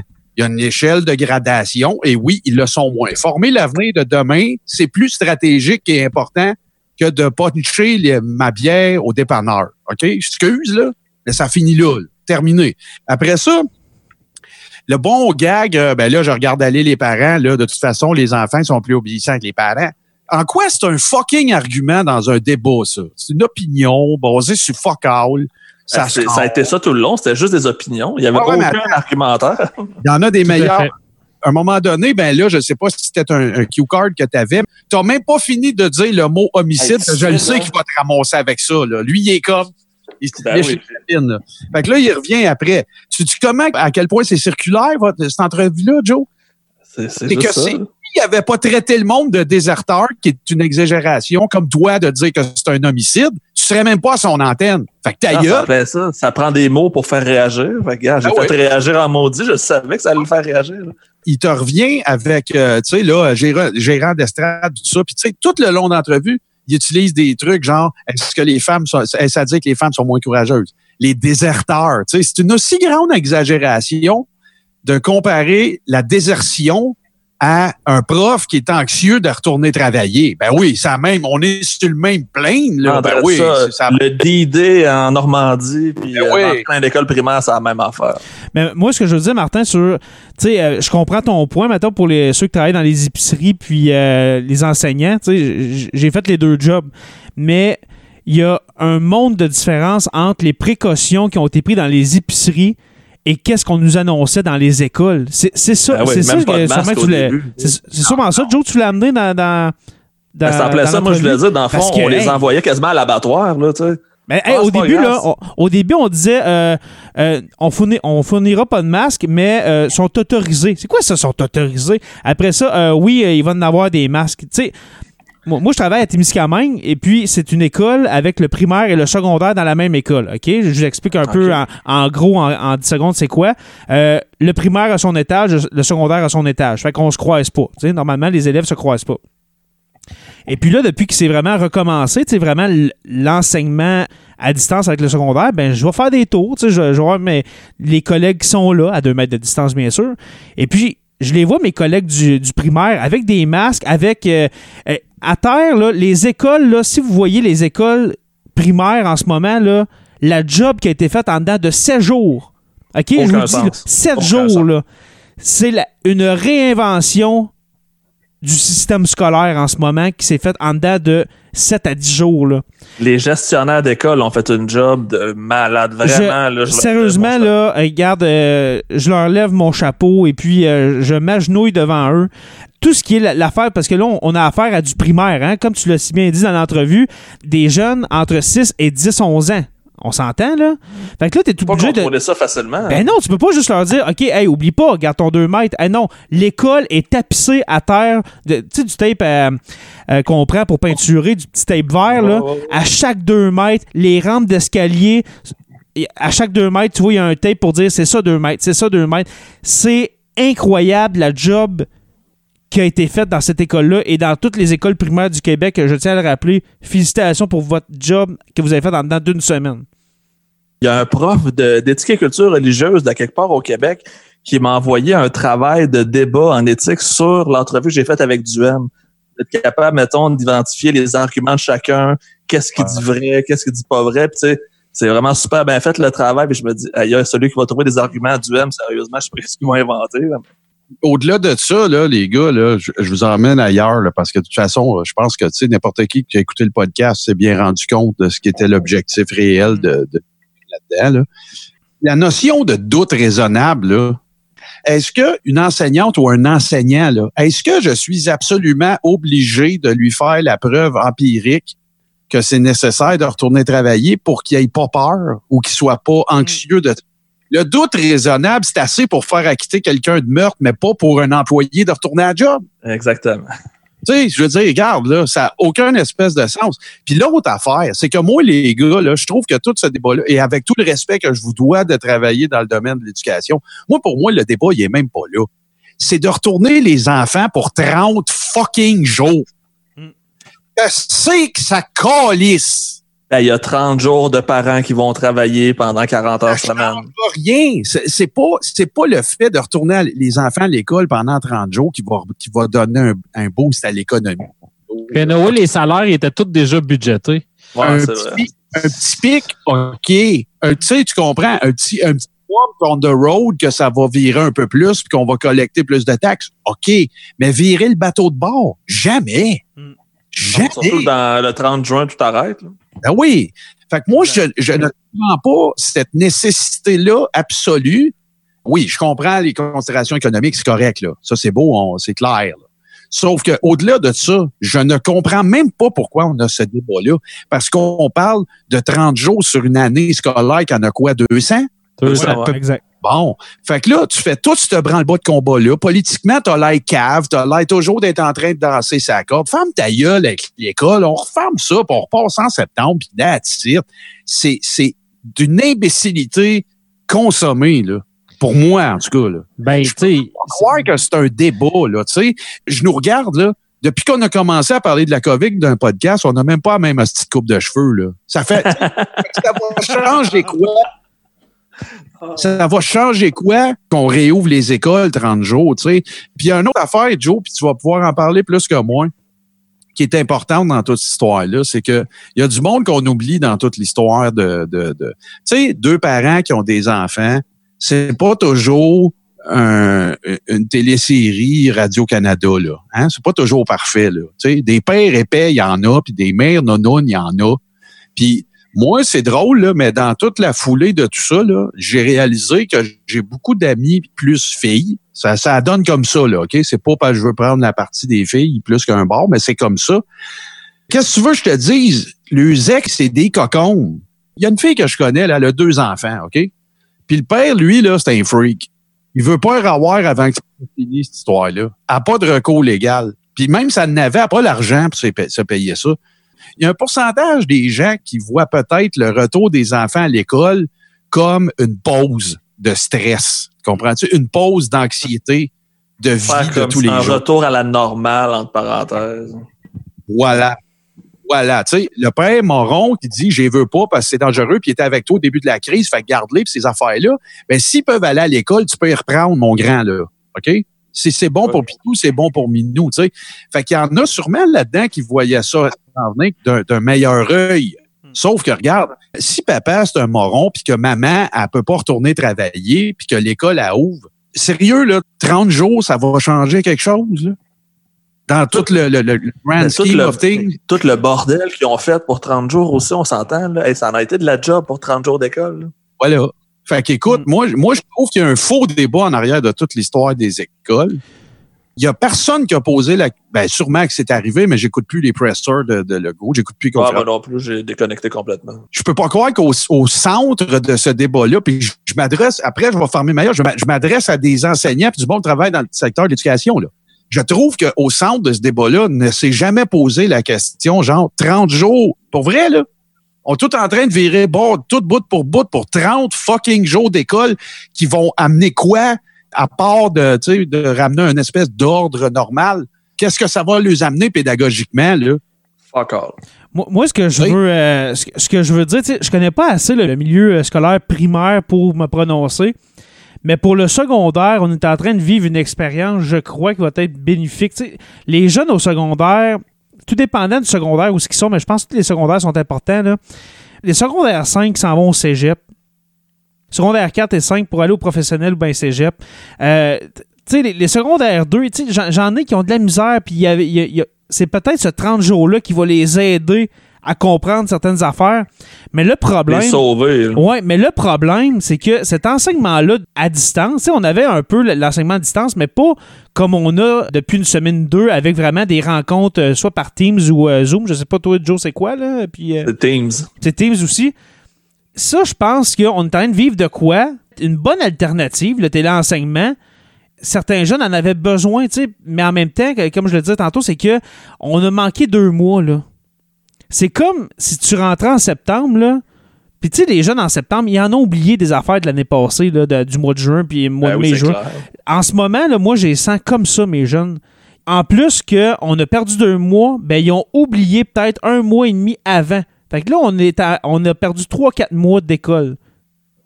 Je sais pas si, si vous me suivez, là, mais ça ressemble, à, ça, ressemble à ça. Ça ressemble à ça. Moi, je suis un peu dans, dans- dans la même euh, optique que, que Martin pour ça. Moi, je pense que c'est un test qu'on fait pour qu'est-ce qui va arriver à l'automne, parce que moi, je pense qu'il va y avoir encore du téléenseignement à l'automne euh, pour le secondaire. C'est le meilleur argument que j'ai entendu à date pour justifier d'y retourner 30 jours. Mais sortez-moi pas que c'est important académiquement, puis tout. Une Arrête. pratique générale qu'on est en train de faire. Moi, je pense qu'ils savent qu'est-ce qui s'en vient, puis c'est un test. OK. Ben, vends-moi. Jay, vendez-moi les de même. Ben, c'est ça le problème. Ils l'ont. C'est ça. Parce que là, là au début, Le- là, le c'était problème, le c'est- côté psychologique. Je comprends, oui, il y a le côté psychologique. Les jeunes ont besoin d'être avec d'autres jeunes. Tu sais, par exemple, moi, mon, mon gars qui est à la garderie depuis que j'ai commencé à travailler puis à me déplacer, ben, il n'y a pas le choix d'aller à la garderie. On est deux services essentiels. Puis si je n'étais pas service essentiel, ben, écoutez, on n'est pas à Montréal. Fait qu'on retourne travailler. Fait qu'il irait à la garderie. Mais je sentais, mon jeune de deux ans, que dans la dernière semaine, là, tu sais, ça faisait huit semaines, qu'on- euh, sept semaines qu'on était ensemble. La dernière semaine, tu sais, plus chigneux, plus. Tu sais, à un moment donné, d'être avec un bonhomme de 30 ans, là, quand t'as quand t'as deux ans, là, c'est pas tout le temps, c'est pas naturel, si on veut. Fait que, tu sais, il avait besoin de voir d'autres jeunes. Mais par contre, c'est pas juste le côté psychologique, parce qu'au début, il disait, ah, c'est pour euh, le, le- le mental des jeunes. Mais après ça, ben, ben, c'est le côté académique. Ben oui, mais. C'est pas ça. Dites-les que c'est une garderie que vous avez besoin pour les travailleurs. Ça finit là, comme tu as dit, euh, Joe, dans l'entrevue. là. Ben, Le, le problème qu'on a présentement, c'est qu'on n'a pas un ministre de l'Éducation qui est assez solide pour driver le bateau.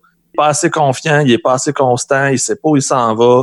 Fait que ça fait peur à tout le monde. C'est pour ça que le bateau prend l'eau. Si on avait un vrai leader comme ministre de l'Éducation, je suis convaincu que la situation serait différente en ce moment. Flashback sur euh, l'entrevue avec Duhem. euh, Puis, by the way, j'ai oublié de te.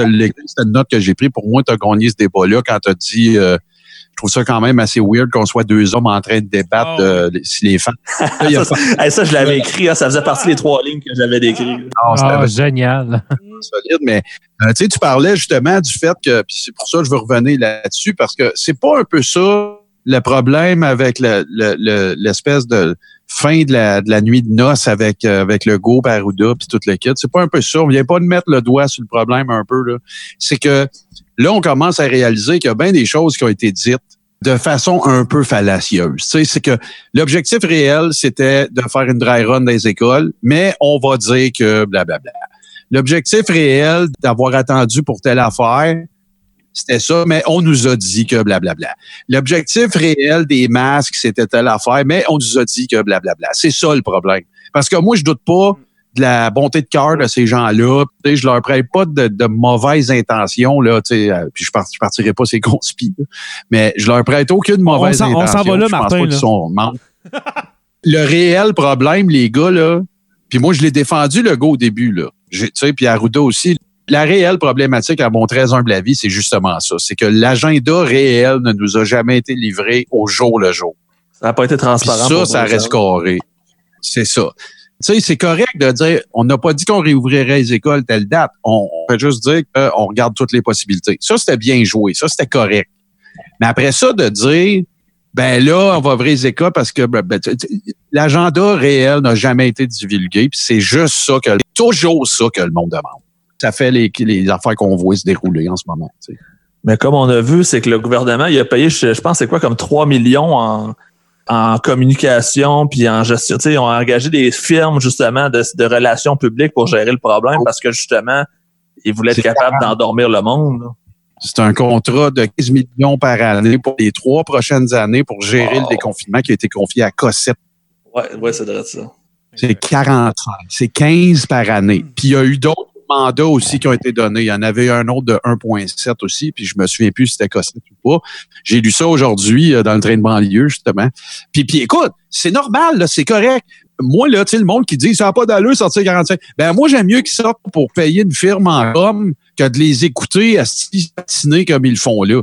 Tu sais, je- comprends que là, il y aura peut-être un, un message, euh, tu sais, un peu euh, maquillé, ou en tout cas, ils vont, vont maquiller à Maria un petit peu. Mais au moins, il y aura une stratégie. Tu sais, c'est ça le problème. Puis je comprends, c'est pas facile, puis ils travaillent 20 heures par jour, puis tout, puis bravo, puis je changerai pas de place avec eux autres, puis gérant d'estrade, puis tout ce que tu veux. Sauf qu'il reste pareil que tout ce que le monde demande tout le temps, puis si tu regardes toutes les crises historiques qui n'étaient pas des virus qui se sont passés politiques, c'est quoi qui est arrivé? C'est qu'on s'est fait bullshiter. C'est Exactement. Le discours d'Arruda commence à être plus moralisateur. Fait que là, on a vu commencer tranquillement le, le spectre de la perfection d'Arruda s'effondrer tranquillement. Ça n'a pas été bien pour M. Arruda cette semaine. Non, c'était une, c'est une semaine dure pour Arruda. euh. moi, je suis, de- je suis du côté d'Arruda pour ça. Là, tu sais, le, le- le monsieur, c'est un sanguin. Là. Tu vois que c'est un gars qui est. Il serait prêt à crever pour ça. il, il est vrai. tu sais, C'est, pas un, c'est pas un accroire. Je pense qu'il est vrai. Tu sais, il a fait une vidéo euh, où ce qu'il dansait sur un- une toune. Ça a commencé à tomber autour de lui. que- comment ça se fait qu'il danse pendant qu'il y a des morts? euh, le- je pense qu'il avait dit que les, les- les profits, euh, certains profits iraient à, je sais pas à, à qui c'est qui. À la gang de Dan Bigra. là. Puis Dan Bigra, il s'est Ah, ouais. détaché de tout ça. Ah, c'est, ah, c'est Dan Bigra. Ouais, c'était le, Ouais. Le refuge, je vendrais ça. Ah, c'est le refuge. Puis euh, non, finalement, euh, on veut pas être attaché à ça. Fait qu'il y a eu de l'air vraiment euh, cave, mais en même temps, le gars, là, justement, il peut-tu aussi décompresser, là? Tu sais, je comprends que c'est pas le médium parfait pour le faire, là. Il peut autant danser sans être filmé, on s'entend. Mais de là à tomber dessus, là, hey, c'est lui qui gère ça. Il tient ça à bout de bras, là, ce virus-là, là, cette pandémie-là. Là. Moi, ça me fait penser à la relation bipolaire qu'on a avec le Canadien de Montréal. Quand ça va bien, on encense tout le Exactement. monde. Exactement. Première erreur, on veut tout échanger les joueurs puis on veut Ouais. crisser le coach dehors. Exactement la même affaire. Quand Catherine Dorion a fait sa vidéo là, euh, pendant qu'elle faisait, euh, tu sais, qu'elle était contre le financement euh, des journaux, des éditorialistes, puis qu'elle a fait sa fameuse vidéo qui est devenue virale. Dans le crachoir, moi, j'avais fait une sortie, puis j'avais dit que je pense que cette fois-là, je suis souvent d'accord avec Catherine Dorion, entendons-nous là. Puis dans celle-là, je pense que c'est pensée plus grosse que la game. Tu sais, là, elle est allée un peu trop. Tu sais, c'était hors contexte. Elle regardait toute la séance. Tu voyais qu'il y avait des fois que la ministre lui donnait raison, puis toute la kit, là. OK? Fait que c'était pris hors contexte. Je pense que dans le cas de, de, de M. Arruda, c'est que ce qui, ce qui est arrivé, c'est un peu ça. Tu sais, c'est le persona se gonfle, se gonfle tout l'amour qu'il reçoit. Là, regarde, il l'a échappé. Il a expliqué toutes les circonstances de, de qu'est-ce qui s'est passé, dans quelles circonstances il a été contacté, comment ça s'est passé, où c'est qu'il a fait ça, il était avec qui. Puis regarde, moi, j'accepte ses excuses. On passe à un autre appel. Est-ce que c'était brillant? Non. Est-ce que c'était malveillant? Non plus. Fait que là, regarde, docteur Arruda, vous avez vous faites déjà 20 heures par jour. Pas besoin d'en faire 21, faire des vidéos de hip-hop. Là. On le sait que vous êtes une bonne personne. Fin. Exactement. Justement, euh, je connais quelqu'un qui est ami avec un intervenant de ref- refuge. Cette personne-là, dans le fond, euh, au travers de sa journée, euh, elle a eu deux cas quand même très urgents. Euh, même, elle a dû aller identifier le décès d'un ancien client. Et au travers euh, de ces euh, moments éprouvants-là, recevait des appels pour se faire dire qu'il euh, devrait ne plus recevoir d'argent, que c'était un complot. là. Les conspis sont mis à appeler. Euh, Il y a du monde qui ont dit qu'il ne redonnerait plus jamais, et puis après vérification, il avait déjà jamais donné. Toutes ces petites affaires-là au quotidien, on n'en parle pas, Hmm. mais ça, ça a de l'impact. Ça a eu un impact Ah, majeur sur, sur- sur- cette situation-là. Entre autres, pour un intervenant que lui, sa job, c'est d'aider les gens vraiment, vraiment dans le besoin au quotidien. Il n'y a pas besoin de recevoir d'autres fêlés au téléphone. là. Non, non, non. Tu sais, ça, là, dans le bilan des affaires qu'on va avoir à faire après cette crise-là, là, va falloir qu'on fasse un hostie de ménage aussi, puis un- une prise de conscience sur le fait que toute cette crise-là a exacerbé les gens qui ont besoin de croire à des affaires. Là. Martin, je ferai une pause et puis j'ai besoin d'une toune. Mais en berne. Ah, En berne, oui. Ah ouais, c'est pas fou. C'est pas fou. Alors, on écoute en berne des cowboys et puis on revient tout de suite avec cet épisode sur le COVID-19. Je suis né des années 70 dans un Québec en plein changement où l'emblème de la fleur de lys donnait un peu d'espoir aux gens? Mais quand je regarde ça aujourd'hui, je suis donc pas fier de ma patrie. Ça dort au gaz d'un bungalow, de QSC sur statu quo en se gavant de téléromans et de talk shows les plus stupides se laissant mourir sur le divan avec leur petit air quand dans ce royaume de la poutine. On se complète en médiocrité, bien satisfait de notre routine et du bonheur préfabriqué.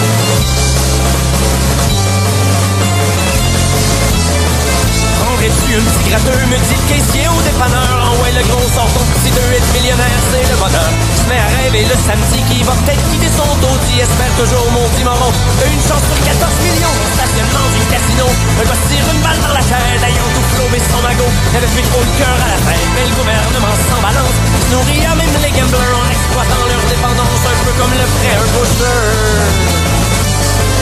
Si c'est ça le Québec moderne, mais moi je mets mon drapeau en berne et j'emmerde tous les bouffons qui nous gouvernent. Si tu rêves d'avoir un pays, mais moi je te dis que t'es mal parti, t'as même plus de chances de gagner à la loterie.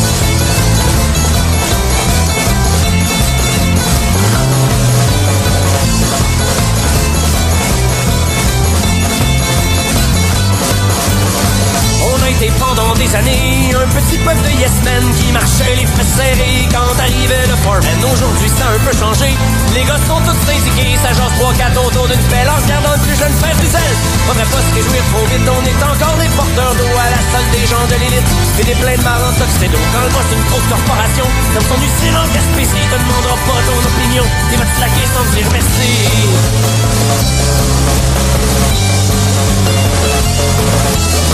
Un robineux qui est dans la rue au pied d'un grand building en verre Il va passer inaperçu à la sortie des actionnaires. Ce qui compte pour eux c'est les revenus Et non les problèmes de la terre. C'est pas de ma faute si t'es un trou de cul. Moi l'important c'est que je prospère. Et le premier ministre fait semblant qu'il s'en fait pour les pauvres gens. Alors qu'on sait qu'il est au service des fortunés et de leur business L'environnement, la pauvreté c'est pas des sujets prioritaires. On n'en entend pas beaucoup parler derrière les portes des ministères Québec moderne, mais moi je mets mon drapeau en berne et j'emmerde tous les bouffons qui nous gouvernent. Si t'es content de ce pays, mais ça mon homme, c'est ton avis, tu dois être le PDG d'une compagnie.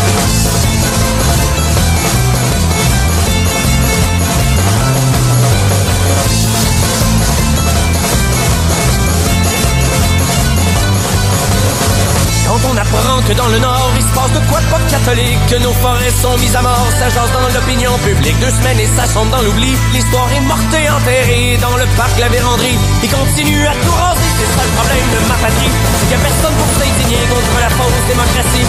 Faire les riches et les banquiers dans cette contrée peuvent des ignorants. Pourquoi on se rappeler son histoire et c'est que juste les plaques de qui ont encore un petit peu de mémoire. Le Québec moderne, mais moi je mets mon drapeau en berne et j'emmerde tous les bouffons qui nous gouvernent. Si c'est ça que t'appelles une nation, probable que tu sois assez con. Des murs pour te présenter aux élections.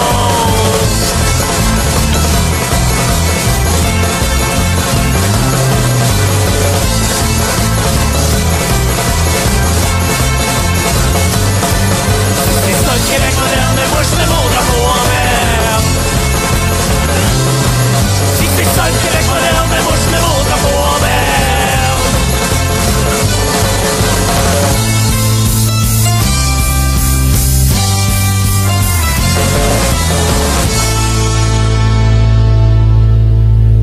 Ah, que ça fait du bien, hein, cette musique. Martin, parle-nous d'Alexis. là. Comment, comment est-ce qu'il va? Ah, écoute, euh, Jay, je, je veux pas tomber dans la, la, la plug cheap, là, fait que, Ménage du commencé, dimanche euh, dans- sur dans- Facebook. ouais, je n'ai parlé, puis je, je veux pas tomber dans la plug cheap. Non, mais je vais juste expliquer que moi puis Frank Pocket, on a commencé de nouvelles démarches dans le cadre du podcast Le Crachoir, puis on a une page Patreon, tout ça, puis dans le contenu qu'on donne exclusif aux gens, on fait des visionnements. Tu sais, on appelle ça en anglais, on appelle ça des watch-along. Là. Moi puis Frank, on regarde la Ouais, même ouais, vidéo. ouais. Et là, ben, on s'est penché un peu plus sur le cas de notre chum euh, On y a trouvé 250 euh, surnoms. Là. Écoute, le Sherpa de ceux qui cherchent pas. Le Fureur. Cardinal de la douche avec le dernier mot que je dirais pas. Frank a trouvé comme euh, à 2 heures du matin, il a pogné son sel, puis il a commencé à écrire des notes, puis euh, tu sais, il trouvait des surnoms. Il y en avait comme 50. Là, Ah, il les a, ça- il les a toutes sorties, c'était tellement bon, là. Ah ouais, il écoute, ça c'est dans le dernier épisode, mais là, ça, c'est du contenu exclusif, c'est du visuel, puis tout. Fait que là, longue histoire courte, on regarde des vidéos soumis par les conspis. Cossette Trudel. On a regardé un autre gars aussi, euh, Daniel Pilon, qui est un CPA, euh, qui fait, euh, écoute, un, espèce de, monologue euh, sur la mondialisation, puis les complots, puis Bill Gates, toute le kit. Le gars est dans son driveway avec un café. Tu sais. Oh, wow. débile, ça. Crédible à plein. C'est bon. vraiment l'air de Clint Eastwood des pauvres. Là, tu sais, là, il y a son café. Le vidéo, je vous niaise pas, là. Là, vous me voyez, vous autres, mais nos, nos, nos, nos auditeurs ne voient pas, mais le vidéo, là, il commence vraiment par prendre une gorgée de café, là. Puis là, il commence. Il se craque avant de partir. On rit, là. J'ai j'ai jamais ri plus que ça. Si vous voulez avoir euh, une idée, là, un petit peu de ce qu'on fait, allez sur euh, la page Facebook, le crachoir. Je pense que la première publication en haut, c'est un teaser du deuxième épisode de ça, au cours duquel, tu sais, Frank, c'est un animateur de radio professionnel, puis il a fait de la narration, puis de la pub commerciale, puis tout. Puis là, j'ai fait lire toute la pétition de Julie Couillard pour euh, renverser le gouvernement Trudeau, mais en voix de narrateur. Oh my Hey, God. écoute, Oh, wow. Rire de même, c'est, c'est, fait que là, le, sans joke, là, ménage du dimanche, euh, Jay, c'est en train de devenir, j'ai bâti ma prison. Parce qu'écoute, je suis assailli. Senti ma prise. Ah, tu dois te faire démo- attaquer à tous les jours. là. Non, pas tout. Le monde m'envoie Ok, c'est le contraire, des screen ok. grabs. OK. Écoute, c'est, c'est, c'est- écoute, écoute, c'est débile, là.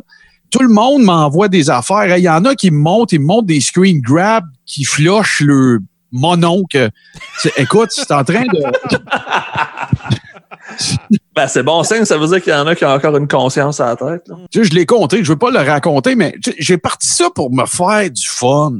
Les montages qu'on fait, ménage du dimanche, puis tout, là, les, les images qu'on met, puis les montages graphiques, j'aime ça, faire ça. Tu sais, c'est du créatif que j'aime faire. Tu sais, j'en envoie une affaire, bang, j'en ramasse, j'ai déjà mon idée, je fais ça, ça me prend 5-10 minutes, je mets ça là, puis tout.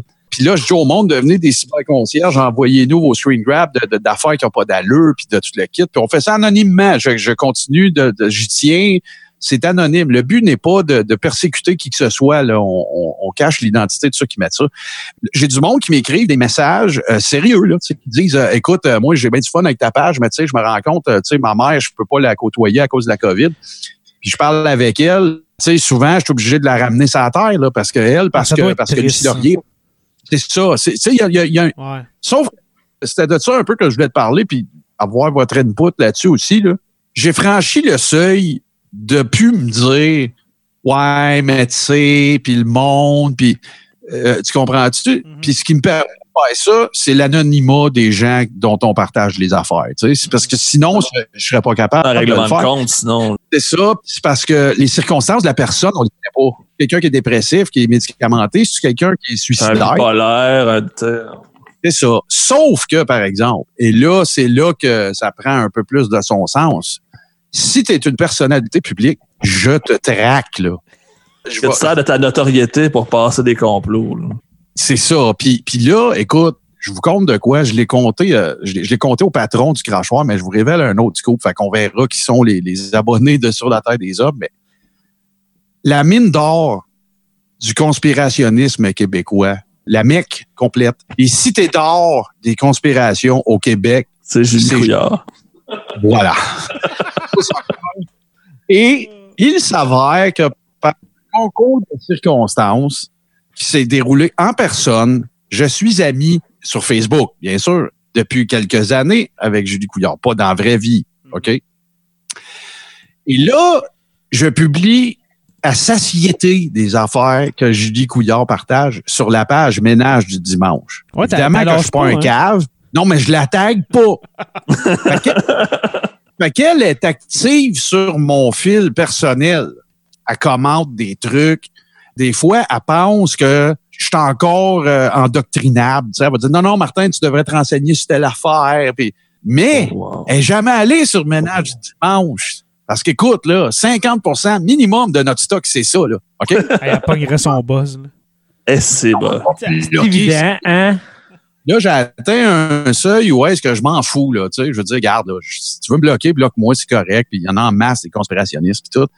Fait que là, c'est, j'en parle, là, en toute impunité, là, je le dis, là. Tu sais, je veux dire, je plug la page ménage du dimanche au bout, là, sur mon profil personnel. Ben, ça veut dire qu'elle n'est jamais allée parce qu'elle aurait vu comme 7-8 posts de ces C'est Peut-être qu'elle comprend même pas que c'est ses posts. regarde, je veux pas lui prêter d'intention, ça serait pas correct. Moi, je me base sur les faits. Les faits, c'est quoi? C'est qu'elle publie des affaires qui sont à coucher dehors. Quand on enregistre avec Frank les, les épisodes que je te parle, là, je braille. Je- C'est mon moment de ventilation totale. Tu sais. J'ai j'ai du monde qui m'ont écrit, parce que là, ménage du dimanche, le crachoir, c'est comme une petite association. J'ai du monde qui m'écrivent. Il y, a un, é- il y a un épisode de crachoir qui s'est appelé Ventilation. Tu te rappelles, Jay? Tu étais là en plus au début du Oui, show oui, oui, oui, j'étais là. puis j'étais une bombe à retardement. Il fallait que j'explose contre les communistes, OK? Il y a du monde qui m'ont écrit pour me dire merci beaucoup. Ça m'a vraiment fait du bien, ce show-là. Parce que j'étais pareil comme toi, je me sentais au bord de péter aux frettes parce que je suis plus capable. La 5G, la ci, la ça. Et pour tomber dans le plus sérieux, on dirait que, tu à un moment donné, quand tu es, obnubilé par quelque chose, ben, tu, tu finis peut-être par un peu comprendre des affaires il y a du monde qui vont pas bien. Là. Tu sais, tu peux pas. Tu, tu comprends ce que je veux dire? Il y, y a du monde qui était en manque d'adhérer à quelque chose qui est à contre-courant, mais qu'il y a d'autres mondes qui y adhèrent pareil. Tu as le sentiment de faire partie de quelque chose envers et contre tous. Et ça, c'est triste. Ouais. Ça, Ben, c'est triste. J'arrêterai pas la page dimanche à cause de ça. Moi, mon but, euh, au- au-delà de rire, c'est de sensibiliser les gens au fait qu'écoute, il y a du monde là qui habite à côté de chez vous qui pense ça, là. Qui pense que ils ont implanté la COVID dans des guêpes, puis que là, ben, euh, écoute, là, écoute, j'ai vu des trucs, là, les gars, là, des données statistiques sur la diminution de la population des abeilles sur la Terre depuis l'avènement de la 5G. Tu sais, Il y a du monde qui investissent du temps Ouais. puis de l'énergie. Ah, ouais, hein? Ils n'ont pas checké pour, sur le bord à Monsanto avant de checker à 5G, voir pourquoi les abeilles disparaissent. Non, non, non. Mais tu sais, euh, moi, ce que j'aimerais euh, intervenir, puis euh, vous m'avez euh, un petit peu, euh, le fond, questionné ouais, ben- juste avant la chanson des Cowboys.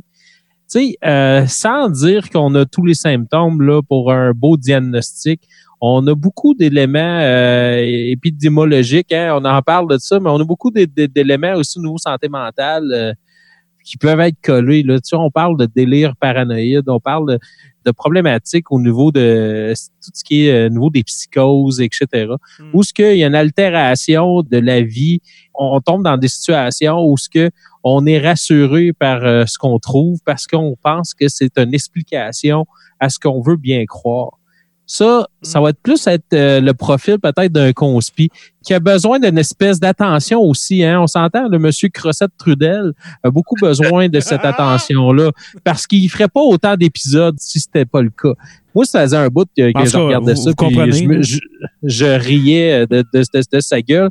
Mais euh, ce, qui, ce qui peut amener, là, dans le fond, le problème, c'est que ceux qui vont euh, pousser ces espèces de, de faussetés-là, souvent, vont être plus loin du genre, oui, délire paranoïde, ils vont s'imaginer, ils vont déconnecter de la réalité, ils vont s'imaginer quelque chose qui se produit pas vraiment.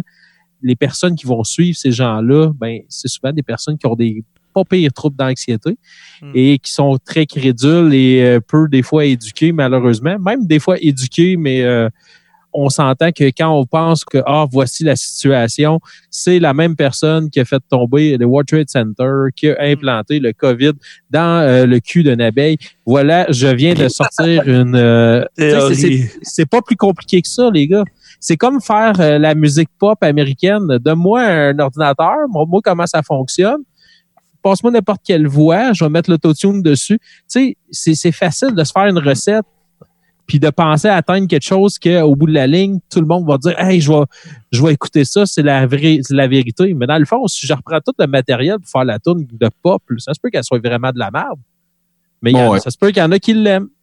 Puis ça me fait penser pour moi l'épisode que j'ai fait avec Christian Page ben, avant Ah qu'on oui, commence, ah je pense, nos épisodes de, de, de COVID. Là, parlait justement du genre de personnes qui adhèrent à ça sans le vouloir. OK? Mais sans le vouloir, il y, a- il y a des personnes qui veulent faire partie d'une gang, qui trouvent des gens comme eux, qui vont commencer à suivre ça. Et puis là, justement, tu as des conspirationnistes comme euh, Alexis Cossette-Trudel qui, honnêtement, là, je doute vraiment de la bonne volonté de ce gars-là. Il amène une certaine information, de la fausse information.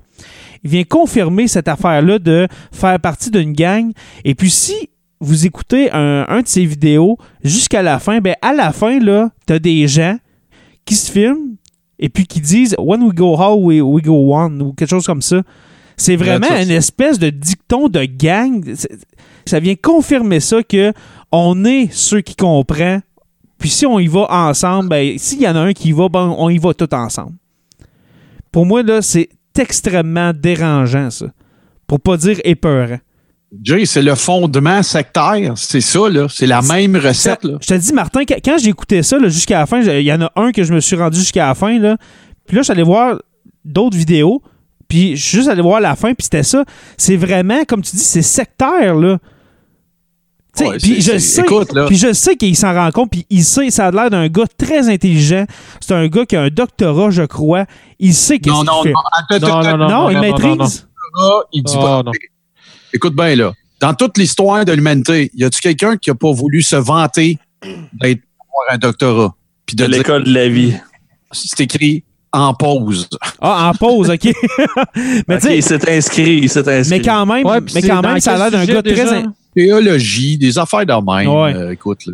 Mais, mais ça a l'air d'un gars, ça a l'air d'un gars très intelligent qui a l'air de savoir Oui. qu'est-ce qu'il fait. Il sait vraiment qu'est-ce qu'il fait, puis il est en train de se monter une gang avec lui. Charles Manson était très, très intelligent et manipulateur. Jim Jones était très intelligent et manipulateur. Hey, il y avait des avocats et des médecins, Jim Jones.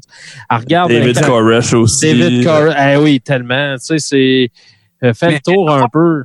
L'affaire qui arrive, là, puis c'est de ça qu'on rit beaucoup, là. parce que nous autres, euh, dans un des vidéos qu'on a faites là, pour les patrons du crachoir, c'est euh, on a regardé l'épisode, euh, en grande partie, là, l'épisode Victoire, sur toute la ligne. Là. Hey, il prétend, écrit noir sur blanc dans son vidéo YouTube que une des raisons qu'Arruda avait fait volte-face au niveau des statistiques, c'était Radio-Québec, là. Le gars, il est Ah ouais. delusional, là. le gars Vraiment. connecté.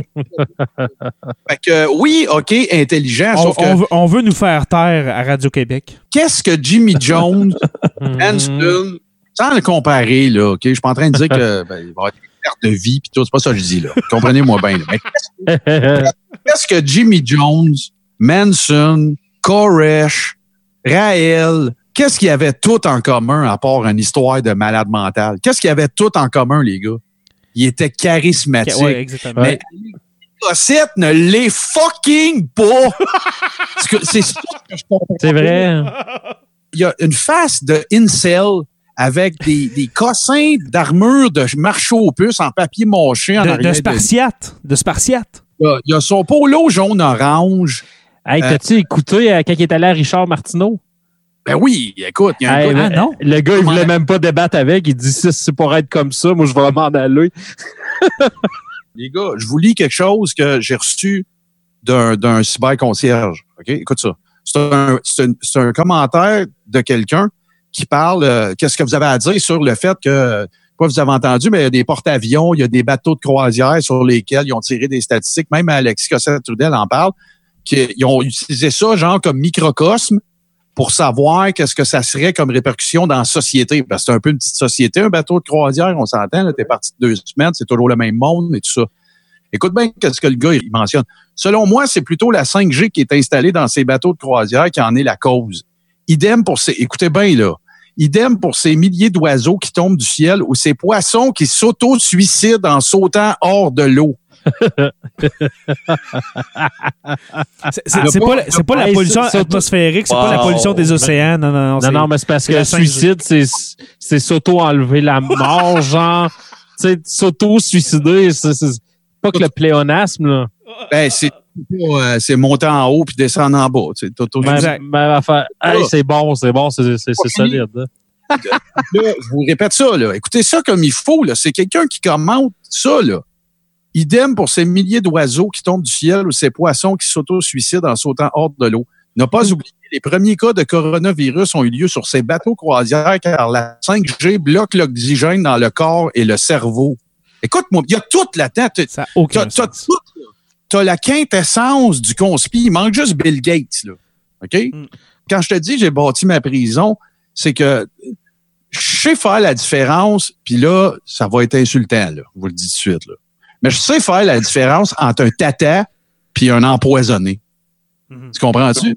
Les tatas, tu sais, c'est du monde que, tu sais, Joe pourrait passer en arrière d'Alexis Cossette puis le convaincre de d'autres choses. Puis, tu sais, là, c'est du monde de garde. Les empoisonnés, là, ça, c'est ceux qui vont empoisonner les autres.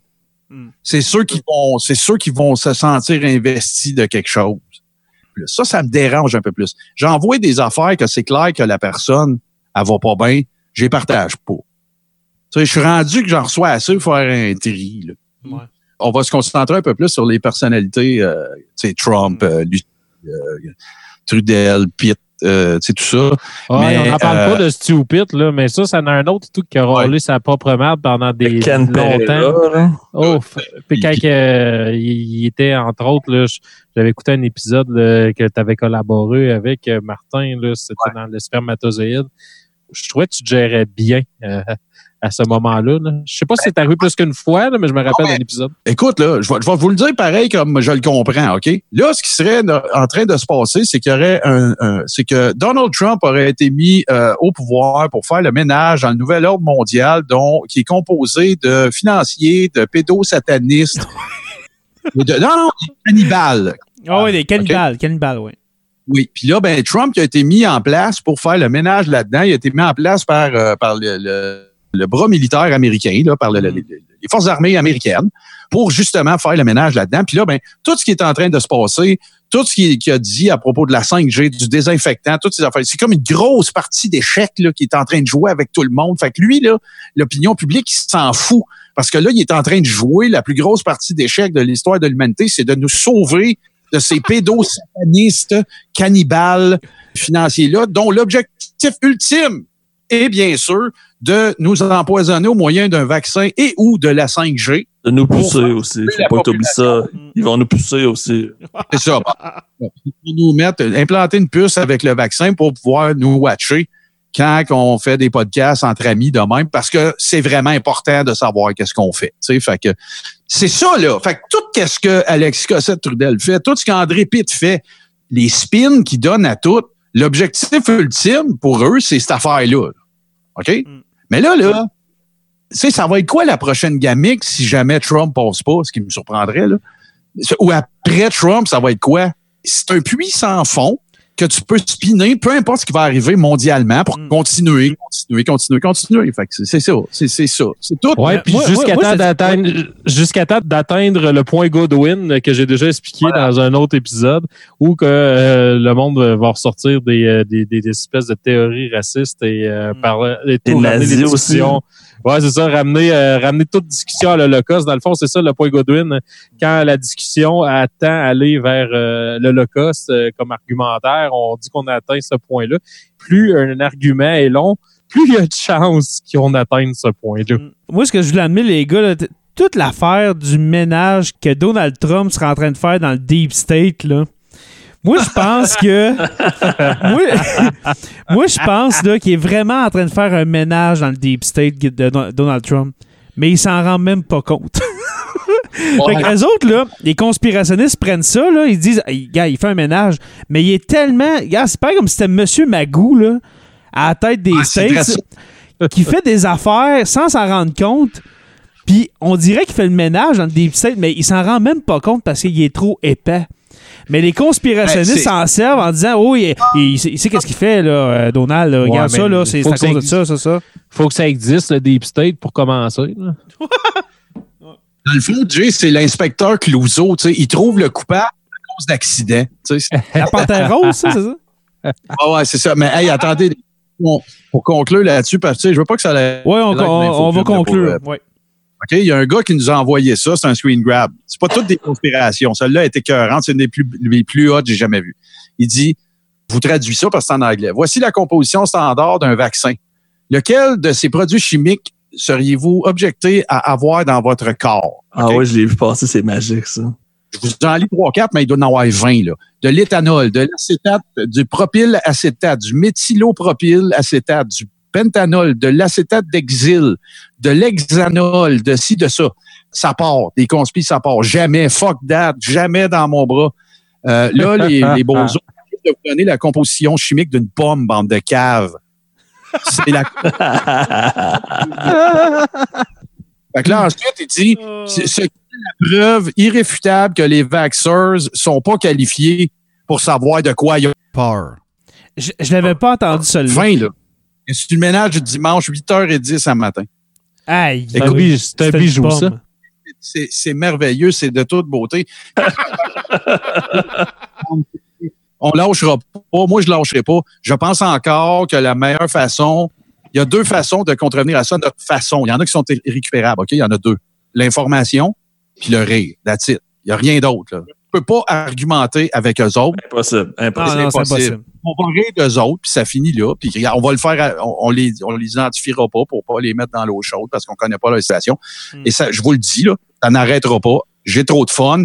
Ça procure du plaisir à d'autres mondes. Il y en a qui me disent ça leur fait du bien, mais ça va rester. C'est tout. ça va continuer après la COVID, Martin. Tout ce- euh, toute cette histoire-là de conspiration. Quand, mettons, ça va finir, là, ben, tu vas avoir un cassette Trudel, un stupide, qui va continuer sur une autre patente, puis ça va être Ah, ben, c'est à cause de ça. Le, la solution, c'est que Trump s'en aille, puis ça va arriver euh, un jour ou l'autre. Puis là, je pense qu'il va y avoir vraiment un ménage dans les esprits euh, qui va se faire, puis un, un méchant euh, lendemain de veille qui va s'amorcer pour plusieurs. Oubliez pas une affaire, les gars. Pour les adeptes là, de QAnon puis toutes ces affaires-là, la meilleure affaire qui pouvait arriver au monde, c'était la COVID. On a du fun, on le fait sans méchanceté, Mm. on s'amuse bien, puis les gens embarquent. Fait que regarde, c'est. Victoire, c'est toute la ligne, comme dirait Alexis Cossette-Tudel. Victoire, Martin, victoire. en tout cas, moi, moi, Martin, là, je t'encourage là-dedans. Moi, c'est mon, mon plaisir coupable à tous les jours de lire des, euh, des ménages du dimanche. Merci, puis je t'encourage. Et merci de blurrer, euh, dans le fond, de, de, de, de surligner les, les, les noms des personnes. On voit pas le- les noms des personnes qui ont dit ça. Alors, c'est quand même une marque de respect de, de ce côté-là. là. Hey, les gars, merci beaucoup d'avoir passé votre soirée finalement. Merci à vous. Merci, Joe. Ah, Joe, il, t'as- il a fermé son Ah, il, micro, a- il a- il a fermé son micro. Ah, shit, depuis tantôt que je parle, puis le micro est fermé. Ça, c'est du podcast, mes amis. Oh, wow, Ouais. ben, au moins, capable, lui, là, là. Il sait plus quoi faire avec Ben ses oui. cheveux. On est pareil. Ça, on a tout l'air ça n'a de, pas de sens. on a tout l'air à la fin de Love Story, là, tu sais. Puis, on sait plus comment mettre nos cheveux. puis- Love story. Alors, euh, merci mon, euh, mon cher Jonathan d'avoir participé. Et puis, on peut dire que à partir de la semaine prochaine, il va y avoir une série d'épisodes pour souligner le 75e anniversaire de la capitulation de l'Allemagne nazie. Alors, on va faire euh, une coupe d'épisodes, puis Joe, peut-être 4-5 épisodes euh, relayant, ben, dans le fond, des années euh, 1930 jusqu'en 1945, euh, là où on... On a supposément abattu Adolf Hitler. Non, non, ça a été Oh, ça a on été- commence déjà avec les complots. non, non, non, non, non. Non, ça a été prouvé que qu'il a été assassiné. Alors, merci à Non, toi. Il a une île déserte avec Bill Gates, là. arrête. Ouais, Elvis. Hey, avez-vous pensé à tous ces sosies là, qui sont expatriés partout dans le monde, comment ils se sont fait suivre? toute Ah, la- ouais, ouais, ouais. Non, on, on- on n'ira Fais tes pas là. recherches, fais tes recherches. Ouais, c'est ça. En, en tout cas, vous, vous comprenez, vous comprenez. Merci, Paumé. Hey, ça me fait plaisir. Hey, bonne nuit, euh, Paumé. Merci toi aussi. Hein, puis t'embrasseras, te- embrasseras tes enfants pour moi, ton enfant pour moi. Oui, exactement. Justement, il te ressemble. Et, et puis, merci, Martin. Merci beaucoup. Moi, je sais pas si j'ai enfant, mais merci, Jay. Yes, merci beaucoup. Merci aux abonnés de suivre euh, le podcast. On est disponible sur Apple Podcasts, Spotify, Google Play ou bien sur tout bon podcatcher Android. Merci aux patrons, les curieux Olivier Sauvé, Stéphanie Théberge, Pascal Ménard, les stagiaires euh, Francis Furoy, Jean-Sébastien Lamarche, Martin Godette, Georges Dumais, Gabriel Landerman et puis Anna Garel. Merci à Benoît Caisse et puis à l'érudit Pascal Gassé. Vous pouvez visiter le site radio h2o.ca pour écouter les podcasts. Sur la Terre des Hommes est une présentation des éditions Derniers mots. Merci à podcast.com et puis n'oubliez pas qu'à tous les jours, nous écrivons l'histoire. Merci et on se revoit très bientôt pour une autre page d'histoire de Sur la Terre des Hommes.